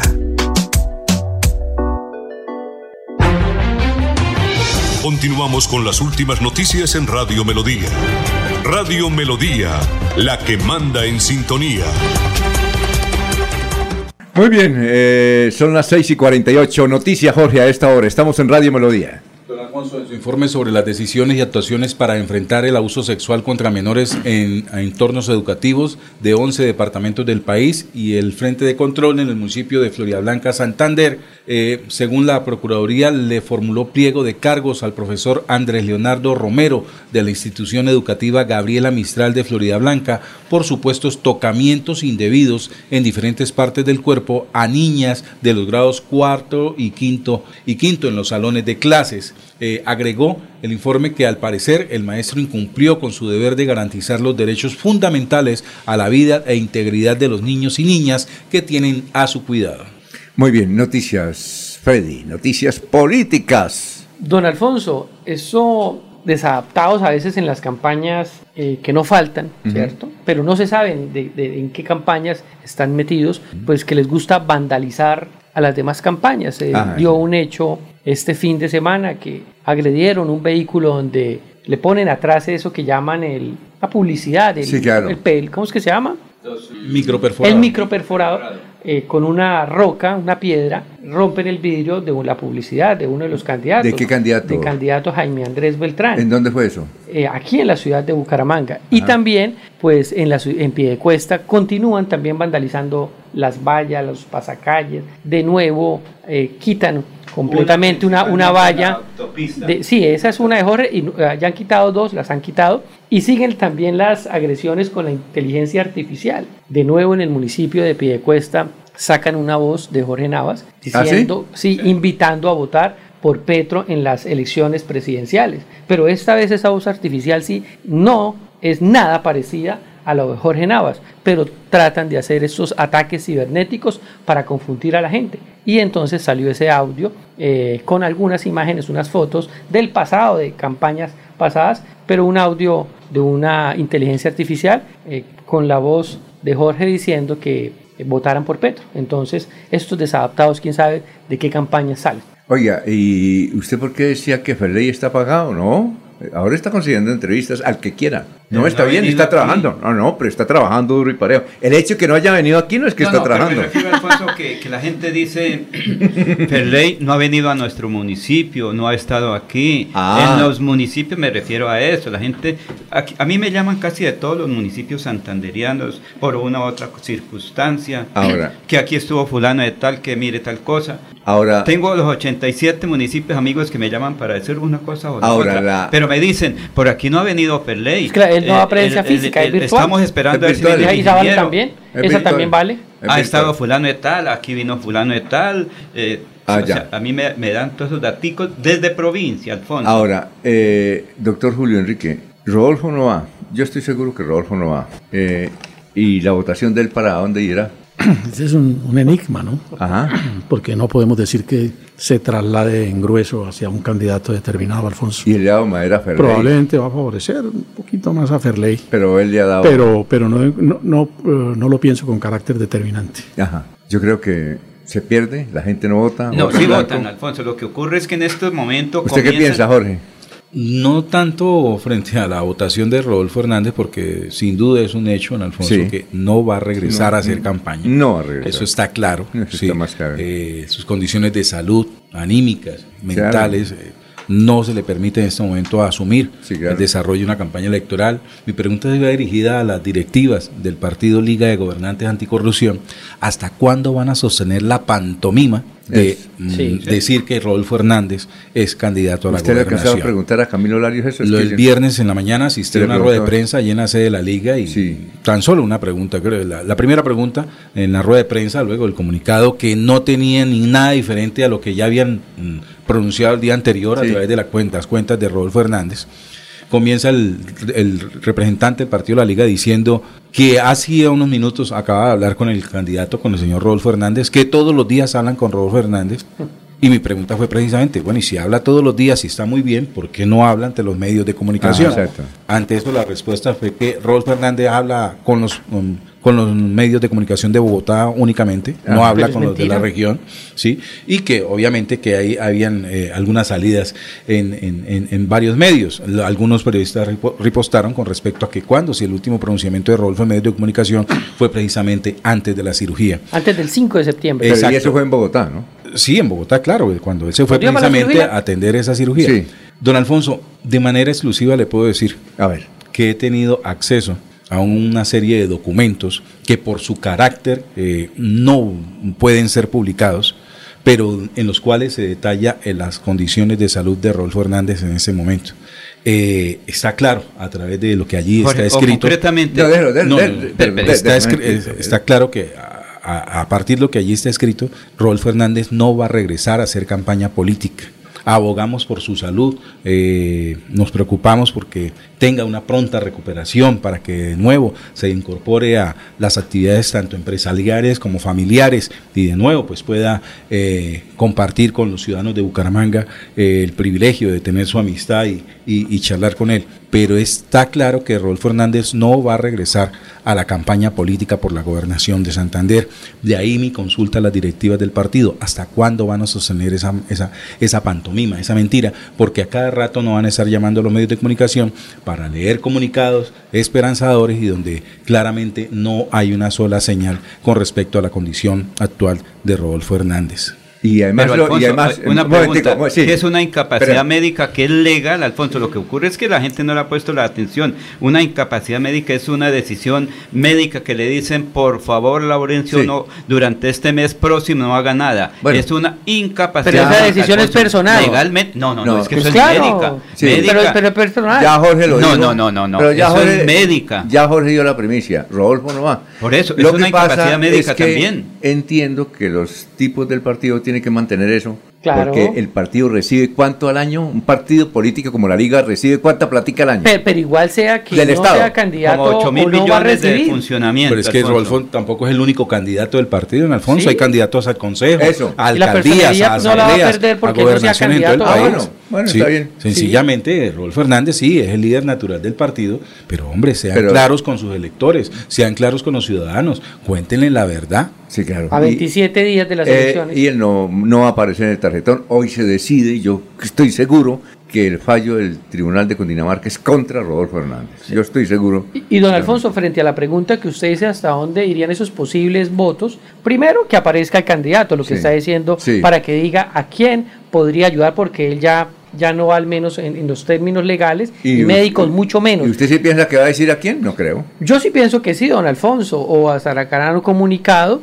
Mm, obviamente el endoso no va a ser el mismo en las matemáticas electorales. No, no, no. Si el doctor Avellaneda tiene cinco votos y yo tengo tres, No. en, en la matemática electoral tenemos cuatro Sí, o cinco. exacto, sí, claro. Y este, pero viéndolo por el tema de hacer llaves políticas, recordemos que en Bucaramanga la candidata Consuelo Ordóñez tiene el aval del nuevo liberalismo y de, la, Liga. Y de la Liga, exacto. Pensaría yo que si es coherente en esos términos de una llave, podría ser que el candidato Julián Silva se beneficiara con eso, porque el candidato Silva es candidato del nuevo liberalismo, Sí, claro. porque es que las apreciaciones han sido muy despectivas frente a los candidatos por parte de Rodolfo, cuando antes de, de desaparecerse, contra Juvenal fue muy fuerte, contra Héctor fue muy, muy fuerte, y contra el mismo Ferley, Ferley, que claro. decía que él era el petrista, que andaba agazapado, pero que él era petrista. Y ahora, eh, yo creo que con Julián se ha llevado muy bien. Los dos trabajaron Se y, conocen. se, y se conocen. Y yo pienso que, de, no sé si Julián va a ser gobernador, pero la votación de, de Rojo creo que va para donde Julián. Pero Eso- eso también yo lo he venido pensando, yo lo he venido pensando desde hace rato. ¿Cómo? Que eso es lo que yo siempre he venido pensando, por la coherencia política, si tienen coherencia, ¿no? Podría ser Julián Silva el bendecido. Muy bien. Hay encuestas, Alfonso, ya hay encuestas sobre eso que las conocí ayer, pero no se pueden ¿De publicar. qué? ¿De qué? No, si las encuestas se pueden publicar. No, no, no, no, no, no. ¿Cómo sería la tendencia electoral si Rodolfo no está en el tarjetón? Porque una cosa es, sí, que si no va a estar como candidato oficialmente, ya hay una serie de encuestas, cada quien tiene eso todos los días. No, no, las se encuestas se pueden publicar. No, no, Las- no, pero- sí, las encuestas, todas las encuestas se pueden publicar desde de que est- a mí me dan una encuesta del Consejo Nacional Electoral, se publica. No es cierto. Entonces no es una encuesta, Laurencio. Si las si usted vio una encuesta, dígala, no le diga mentiras a la No, gente. No puedo, no puedo, porque es que son encuestas privadas. De ten- ¿Quién hace las encuestas, Alfonso? Los expertos en Pues encuestas. hay encuestas ¿Y, que son eh, ¿para públicas qué y se hay- hacen? que las Ah, no, campañas a veces hacen las suyas, Hay una- las hay- ah, no, hay unas privadas. Que no las que muestran. Inclusive encuestas no, privadas no, no que necesitan que el... que- Certificadas por el Consejo No, no hay Electoral, necesidad, sí, no hay necesidad. Bueno, listo. Eh, oiga, gracias por la primicia, ¿no, Jorge? La tenía ahí. Sí, don Alfonso, no, y la tenemos desde hace muchos días. Lo que pasa es que obviamente Usted ya los, cono- documentos, Ah, los ya. documentos obviamente por su naturaleza Claro. no van a ser publicados, ¿sí? Son Por lo que- privados. Lo que, representan, ¿sí? Exacto. Pero, muy raro eh, lo que dice el director político que se hablan todos los días, si es que Rodolfo era la persona que todos los días salía por redes sociales. Es el candidato todos los días. Entonces, ¿por qué no lo sacan? Sí, Bueno. pues puro cuento. Bueno, vamos con Olguita eh, y vamos con los oyentes que los hemos, eh, mire, aquí muchos, muchos oyentes opinando sobre la carretera Bucaramanga eh, Barranca Bermeja. Es increíble. Yo estoy seguro, doctor Julio, que ahí se, robó, se robaron una buena plata. Mire, Mm. yo, yo estuve en los foros y allá los veedores, estos veedores le decían, no hagan eso, ustedes es por ahorrar plata, ¿sí? No hagan eso, no, no, no terminen con los nacederos que llaman de agua. Ese puente no se puede construir ahí. Y sin embargo ellos por eh, reducir costos, los españoles y los portugueses no hicieron caso y ahí están las consecuencias. Es decir, hacer una investigación, comprobar quién se robó la plata es muy difícil, pero que la robaron, se la robaron. Eso sí. Esta carretera, don Jorge, vamos a tener hace otro siglo con problemas. ¿O no? Usted que la conoce bien y la transita. es una concesión, Alfonso. Recuerde que es una concesión donde el particular, el que gana la licitación o la concesión, tiene que poner el dinero. Ellos son los que están invirtiendo y tienen que reinvertir ahorita Bueno. en lograr la comunicación. Si tienen que cambiar el, lo que lo dijo, lo dijo ahí el señor, eh, el ingeniero eh, Sí, Rodrigo Fernández. él es que muy prudente. Tiene que ve- verificar ahorita. Rodrigo es muy prudente, Sí, ¿no, pero tiene que verificar ahorita si se puede seguir ese trazo, si hay que Pero cambiarlo. yo estoy de acuerdo con los veedores. No, lo que hay que abogar, don Alfonso, es que continúen sin contratiempos y, y- y a buena marcha los trabajos de construcción de la ruta del cacao, sobre todo en ese tramo entre el de el La Ye para hacia San Vicente de Chucurí y Lebrija, que es- hay un nuevo trazado que avanza de muy buena manera y que obviamente será la solución a esa situación que viene presentando de efectos de columbiones y deslizamientos eh, por la vía que habitualmente se necesita. Argelio Duarte, dígale a Juan Tarazona que todos sus seguidores están con José Fernando Sánchez.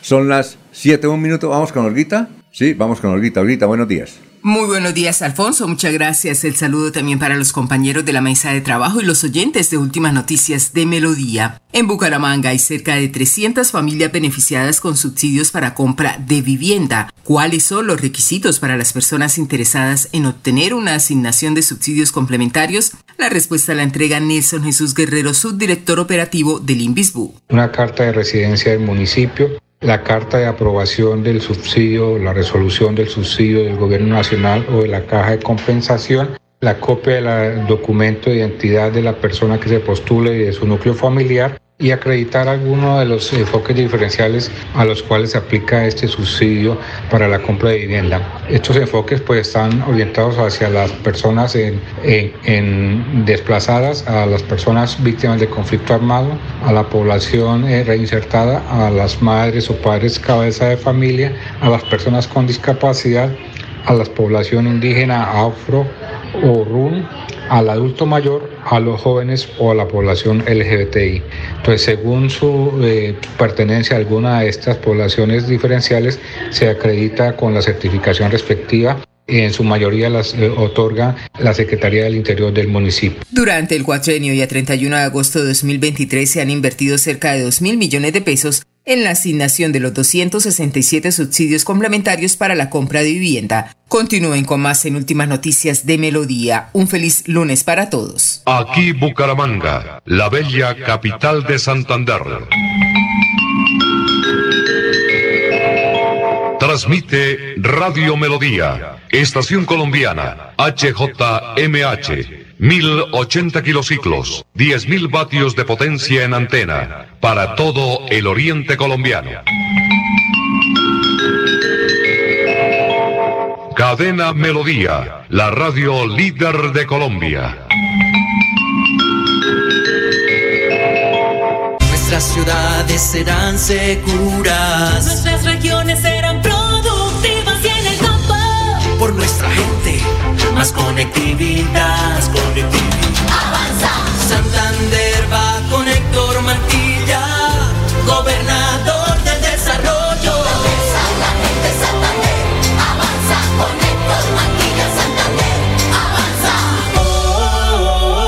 Héctor Mantilla, gobernador del desarrollo. Amigo lebrigense, les habla Javier Uribe Mota, candidato a la alcaldía de Lebrija por la nueva Fuerza Democrática, contando con el respaldo del Centro Democrático del doctor Álvaro Uribe Vélez y el nuevo liberalismo de Luis Carlos Galán Sarmiento. Quiero invitarlos este 29 de octubre a que voten por mi nombre a la alcaldía de Lebrija para que nuestro municipio recupere el rumbo y el campo vuelva a ser el motor del progreso y desarrollo de la capital piñera de Colombia. Javier Uribe, a la alcaldía. Primero Lebrija. Publicidad política pagada. Llegó el momento del cambio, nuevas ideas también. Lo que tanto buscamos, por fin se va a poder. Con Juan Tarazona, el cambio es ahora. Por Florida Blanca, el pueblo se levanta. Este 29 de octubre, vota por Juan Tarazona, número uno en el tarjetón. Cambio radical. Publicidad política pagada. En Radio Melodía, últimas noticias. Las noticias de la hora. Las noticias de la hora. Hola, mucho gusto. Les saluda Florentino Mesa. Esta es la vuelta al mundo en 120 segundos. Bienvenidos. Los ministros de Relaciones Exteriores de la Unión Europea se dieron cita este lunes en la capital ucraniana para una reunión histórica con el objetivo de expresar su solidaridad con ese país frente a la invasión rusa, indicó el jefe de la diplomacia de la Unión Europea, Josep Borrell. Cinco cardenales conservadores de Europa, Asia, África y América han desafiado al Papa Francisco a ratificar las enseñanzas católicas sobre la homosexualidad y la ordenación de mujeres antes de una importante reunión en el Vaticano en la que se debatirán estos temas controversiales. El juicio civil de Donald Trump y de dos de sus hijos acusados de haber inflado durante años el valor de sus activos inmobiliarios se abre este lunes en Nueva York, amenazando su imperio económico y preludia una maratón judicial para el favorito de los republicanos en la elección presidencial de 2024. La tormenta tropical Philip amenaza con provocar intensas lluvias e inundaciones repentinas en las islas de Barlovento antes de virar de nuevo hacia la región central del Atlántico, donde podría convertirse en huracán para mediados de la semana, según los meteorólogos. El techo de una iglesia del norte de México se vino abajo durante una misa el domingo, lo que dejó al menos nueve muertos y unos 50 heridos, informaron las autoridades en la noche, mientras los rescatistas seguían buscando sobrevivientes y víctimas. Venezuela acusó a Guyana de tener una actitud arrogante y hostil después de que el gobierno guyarés se negara a participar en la reunión propuesta por el presidente Nicolás Maduro para resolver la controversia territorial entre ambos países. Militarizar cárceles, puertos y aduanas reforzar la seguridad en escuelas ante la creciente violencia y una consulta popular en Ecuador, plantearon este domingo los presidenciables Luisa González y Daniel Novoa de cara al balotaje del próximo 15 de octubre. Esta fue la vuelta al mundo en 120 segundos.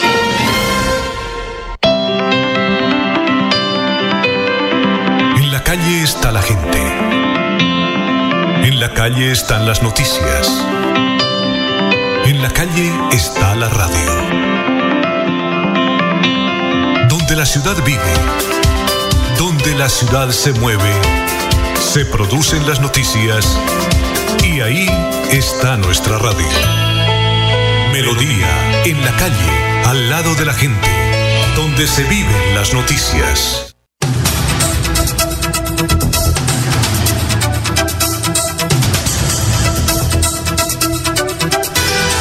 Bueno, Maribel, las 7.7, noticia deportiva a esta hora de la mañana, hoy lunes. Sí, señor, porque finalizó este fin de semana el clásico RCN, en donde el boyacense Aldemar Reyes del Team Medellín EPM logró el bicampeonato de este importante certamen del ciclismo nacional.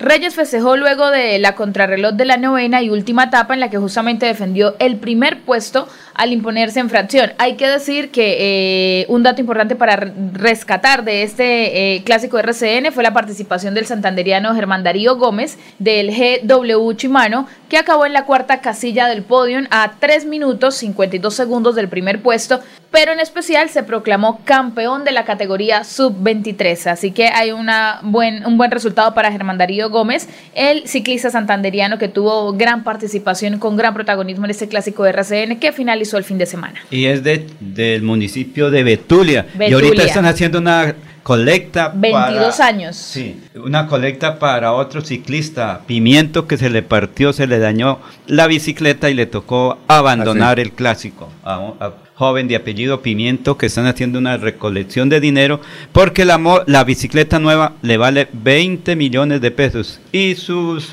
padres en Betulia, en Zapatoca no tienen ese dinero, apenas para mandar por ahí. Hoy rota el pico y placa. Sí, señor. Hoy lunes es el 7 y 8. Noticias, Jorge, a esta hora. Estamos en Radio Melodía. Así es, don Alfonso, eh, frailejones y vegetación nativa y fauna silvestre del páramo de Iguaque, en límites de Santander y Boyacá, se afectó con un incendio forestal el domingo anterior. Según informaron las autoridades, el fuego ya fue controlado en una acción conjunta de bomberos, la Unidad Nacional de Gestión del Riesgo y la Gobernación de Boyacá y el Ejército. Eh, la emergencia se extendió hasta un área protegida en la jurisdicción de los municipios de Gambita en Santander y Cómbita en Boyacá. De acuerdo con lo que han reportado las autoridades, aunque ya está controlado el fuego, se recomienda tener precaución a las personas que residen en ese sector. JP Hernández es del Partido Verde, ¿sí ¿Sí o no? Señor. Totalmente verde, pero sin embargo dice, en un trino, dice que está de acuerdo en la construcción en el país de una megacárcel como la que el presidente Bukele tiene en El Salvador. Es que, es que a Otapé le dicen que es el manguito. Ah, ya, ya, ya, ya. 2.0 es que le llaman los pelados, la, la nueva Exactamente. versión. Exactamente. Entonces, eh, ahí tenemos una noticia de que él está de acuerdo con la cárcel, porque Jaime Andrés también propone construir una cárcel, ¿no? Eh, tengo entendido que no es una cárcel, es un centro de, de como de paso, ¿no? Transitorio. Tránsito. transitorio, Transitorio. para descongestionar el tema de las, digamos así, donde están las personas detenidas en la policía, que hay unos hacinamientos. delitos menores, pero como ¿no? una cárcel como tal, no, don Alfonso. Ah, bueno. Y el doctor Jaime Andrés le gusta que le digan Bukele, ¿no?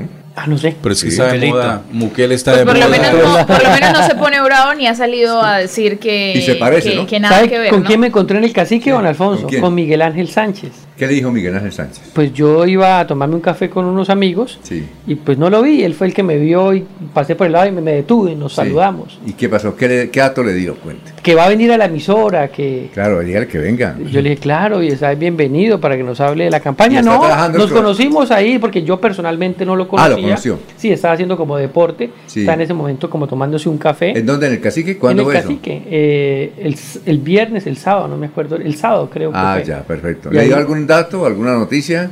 No, no, no, simplemente hablamos de- del, del trabajo que él está haciendo y, y el, y el trabajo de opinión que yo desarrollo pues aquí con ustedes y en otros escenarios. Pero hablando de Miguel Ángel Sánchez, eh, saludarlo, ¿no? Y decirle que aquí apreciamos mucho al doctor. Horacio José Serpa, Ajá. que hizo un gran encuentro precisamente Con este fin de semana con, Con mujeres. mujeres. El doctor. Rafael Horacio también estaba eh, contento porque publicaba por todos sus estados y, y grupos de WhatsApp un evento que serpa las mujeres, más de 600 abrazos cargados de buena energía y amor por Bucaramanga. Con estas mujeres empoderadas, líderes, madres, amigas y trabajadoras, vamos a dar juntos para recuperar la ciudad bonita, dice Serpa. Que también eh, ese fin de semana hubo un gran evento también del otro candidato. ¿De quién? De, los muchos que hay en Bucaramanga.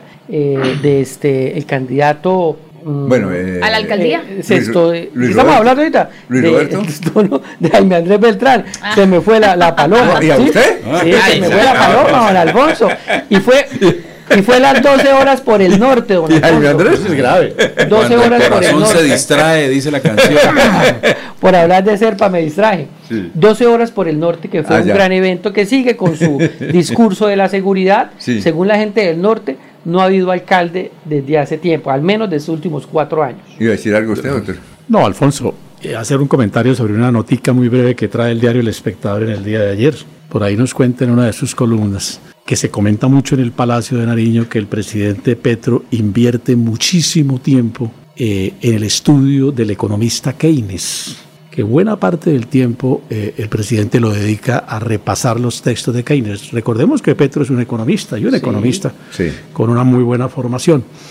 Los, di- los- los, eh, textos de Keynes parece que motivan e inspiran mucho al presidente en la formulación de sus políticas económicas. ¿Ese fue el que Pues ganó el premio Nobel? Creo. Eh, no, no, creo que Keynes no ganó premio Nobel, pero No. es tal vez el economista más connotado del El- siglo el- XX, Alfonso. Exactamente, Sí. británico. Es británico, el economista más Pero destacado. del británico con ascendencia en la India o en África. Eh, es, es que él, él trabajó en la India Ah, ya, y ya, allá ya. empezó a formular sus Sí, discursos eh, económicos. Pero, pero quería anotar lo siguiente, Alfonso. Eh, y el presidente efectivamente, eh, parte de su inclinación por, por la filosofía económica de Keynes la ha expresado en sus discursos ante los gremios económicos, lo hizo recientemente en el discurso ante la ONU y de cuando en cuando en sus trinos suele también hacer formulaciones de carácter keynesiano. Pues bien, esto, Alfonso, para recordarle a quienes sin fundamento, sin información, con absoluto desconocimiento, dicen que el presidente Pedro pretende introducir el comunismo en Colombia cuando entre Keynes y el comunismo hay una distancia Grande. como de aquí a la última de las señor. galaxias, Alfonso.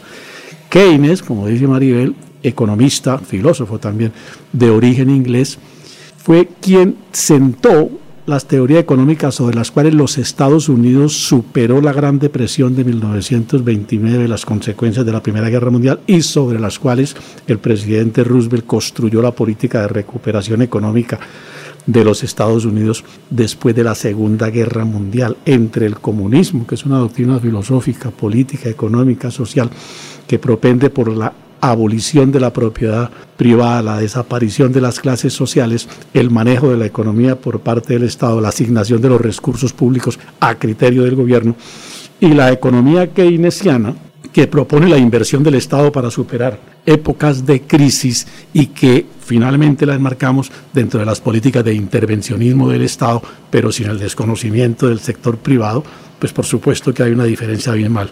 Por manera que me pareció oportuna la nota de- del espectador ayer a propósito de esta referencia al presidente Keynes y su vocación, al presidente Petro y su vocación por los textos de Keynes, para que quede claro que hay enorme Es- diferencia entre lo claro de- y lo oscuro en materia económica. Qué coincidencia. Rodolfo Hernández, yo creo que compró mil libros y Ah, ¿también? a mí me regaló Sí. uno de esos. ¿Keynesiano también? Sí, claro. Mm, claro, de Keynes. Pero él tiene mm, va mucho con lo que se llama economía no tan salvaje, sino economía solidaria, ¿no? Sí.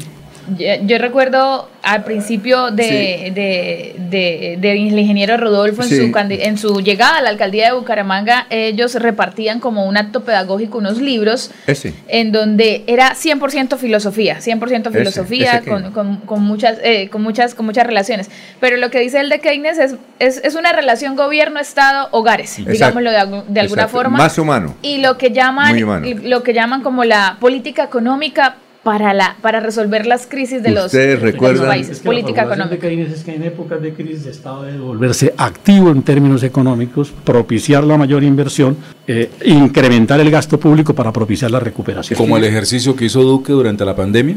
¿De qué? Eh, de, de alguna manera sí, claro. Sí, Duque sí. ahí fue keynesiano, por supuesto que sí. Eso tiene una, mm, parte de metodología. Sí, claro. Eh, eh, yo recuerdo que cuando grabamos un programa en de Buena Fuente de Canal TRO, donde sacan esa partecita donde se le dice, bueno, ¿cuántas casas hizo?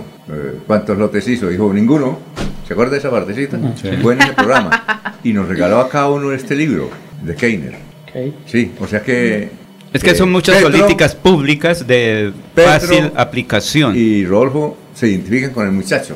Son ¿Cuántos keynesianos. ¿Cuántos años debe tener Keiner? No, No, Keynes murió en falleció. 1946. Ya, ya. Digo, ¿cuántos- Sí, señor.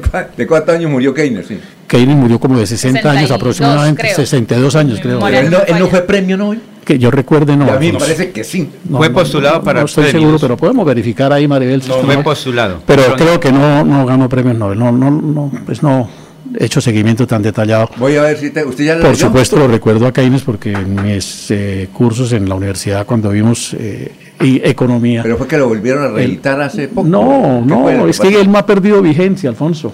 Rodolfo trajo. Keynes es hasta 1970 por lo menos el gran eh, impulsor de los modelos económicos en las sociedades altamente desarrolladas capitalistas eh, puras. Usted pues. ya lo leyó. Y si se quiere, el mismo eh, Obama revive Sí, textos, claro. textos de Keynes. Sí, ¿no? señor. Y es que mire, nada más algunas de sus obras para que de Sí. pronto A se ver, traiga sí, claro. referencia de, de Keynes, ya que pudimos entrar aquí en internet para revisar las consecuencias económicas de la paz. Tratado sobre probabilidades, tratado sobre la reforma monetaria, teoría general de empleo, el interés y el dinero.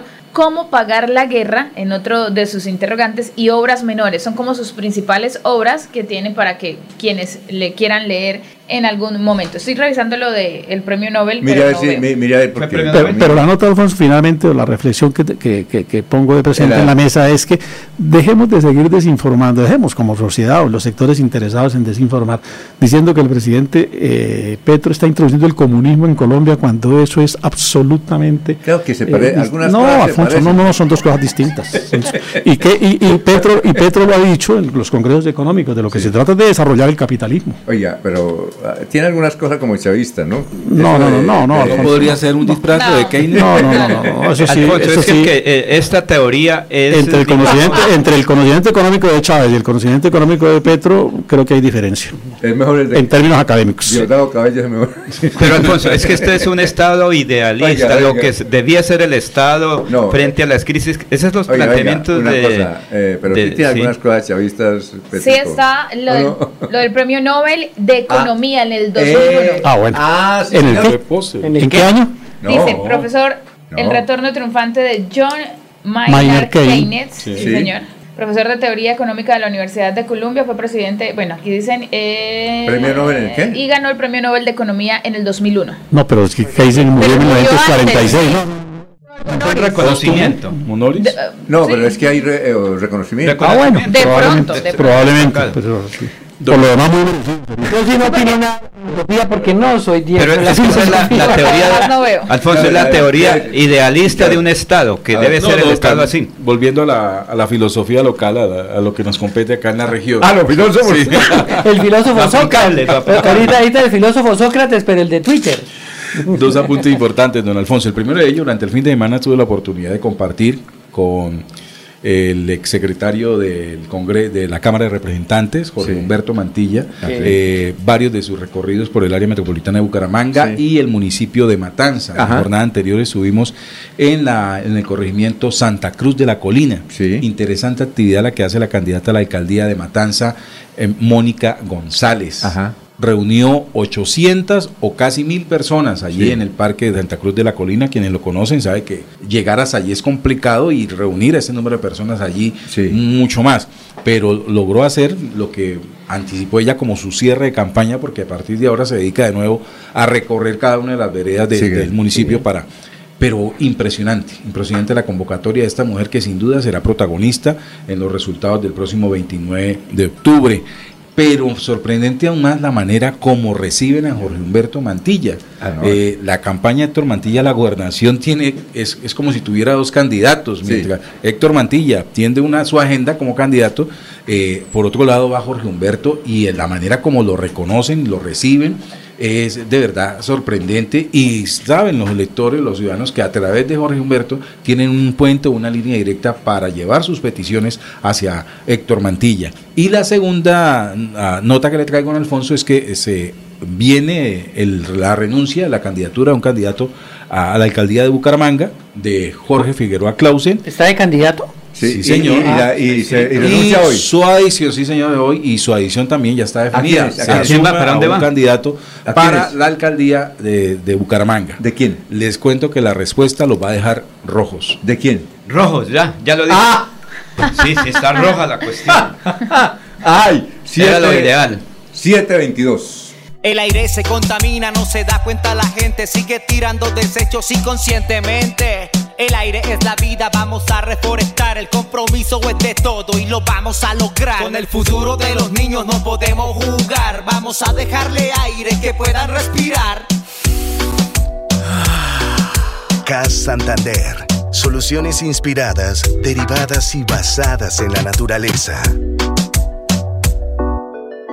Ole, mano, ¿nos pegamos la rodadita en bici hasta Morro? No, mi perro, pero esa carretera está toda llena de huecos. Hace como 30 años que está vuelta nada. ¿Cómo se le ocurre? ¿Hace cuánto no pasa por allá? La alcaldía la arregló desde el Parque del Agua hasta el antiguo Corcovado. Vamos para que vea. Oiga, esto quedó excelente. Así aguantan venir todos los días. Obvio, ahora sí no tiene excusas. Definitivamente, cuando se invierten bien los impuestos, se nota. Alcaldía de Bucaramanga. Gobernar es hacer. Estas son últimas noticias en Melodía 1080 AM. 1080 AM.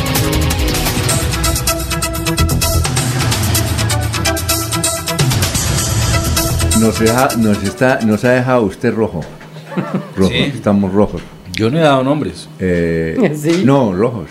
Y sigue los rojos. Tengo daticos, pero no los puedo dar. Ah, Eh, entonces, ¿es cierto que eh, Figueroa entonces renuncia? ¿Es cierto? Sí, señor. Sí, señor. Detiene su campaña, eh, asume una posición, se hace un costado y se va a trabajar por Mm. otra propuesta para la ciudad. No. ¿La campaña? ¿Cuál Se campaña? le acabó la, No, gaso- no, la no, no, gasolina. no, nos dejó rojos. Pero la moto. Oiga, don dejó Alfonso. rojos. La de irnos. Don Alfonso, hoy la Procuraduría anunció la apertura de indagación previa a la alcaldesa Claudia López y a la senadora Angélica Lozano, es decir, al clan López Lozano, por la denuncia de las posibles coimas en el desarrollo. No, no, claro, no, cartel. No le, no le cambie el nombre. ¿yo? No, no, no, don Alfonso. Me, me dañó la nota, el impulso, don Alfonso. Hoy, hoy, hoy lunes, la Procuraduría anunció la apertura de la indagación previa a la alcaldesa Claudia López y a la senadora Angélica Lozano, las del clan López Lozano. Es un clan, eh, no es ningún cartel, bueno, cartel también, pero es un clan por las denuncias de las posibles coimas en el desarrollo del proyecto del metro, que fueron seriamente cuestionadas.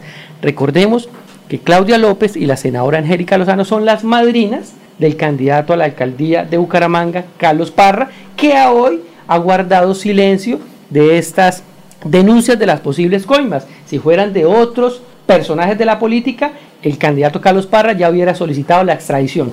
Y el señor primer ministro de la China dijo que no lo recibía a Petro, pero que no le hablara del tema del metro, ¿no? Ahí Muy hay bien. condicionamiento. Sí, la de irnos, Maribel. Rápidamente, el calendario de hoy en materia de fútbol eh, internacional, el Torino con el Gelas Verona de la Serie A 11 y 30 de la mañana, Fiorentina con el Cagliari, Serie A también a la 1 y 45 de la tarde, Las Palmas con el Celta de Vigo, Liga de España 2 de la tarde, también la Liga de Inglaterra San Alción con el Fulham y el Chelsea 2 de la tarde, Botafogo, Goiás en la Liga de Brasil 6 de la tarde, Quindío, Orso Marzo por el torneo Betplay 6 de la tarde y a las 8 y 10 de la noche cerrando ya la fecha 15 del fútbol colombiano, Atlético Huila que recibe a Equidad. La de irnos, don Laurencio. Hay preocupación por el incendio en la reserva de Iguaque o páramo de la Rusia entre Arcabuco, Gambita y otros municipios. Allí se proyecta un acueducto regional que estaría valiendo cerca a los 200 o 300 mil millones de pesos. La de irnos, doctor Julio. Voy a complementar la información de Maribel y para su tranquilidad, don Alfonso. River le ganó a Boca ayer en la Sí, bombonera 2-0. En la Copa de la Liga Profesional de Argentina. Bueno, está bien. ¿Y Por Millonarios está- cómo está- va? Por eso está contento usted hoy. Por supuesto. La ley no, Jorge. Don Alfonso, hoy es 2 de octubre, se cumplen siete años en Colombia del día que el país le dijo no a la impunidad, no a las FARC con curules gratis, no a la justicia especial para la paz. Siete años del plebiscito Bueno, se cumplen hoy. oiga, y le- eh, Maribel, y le anularon un gol a Díaz, ¿no?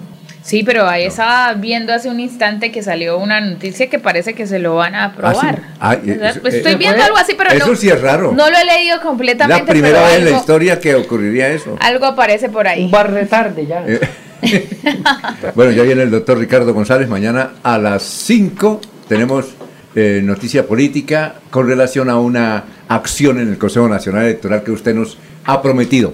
Muy bien, adiós. Últimas noticias los despierta bien informado de lunes a viernes.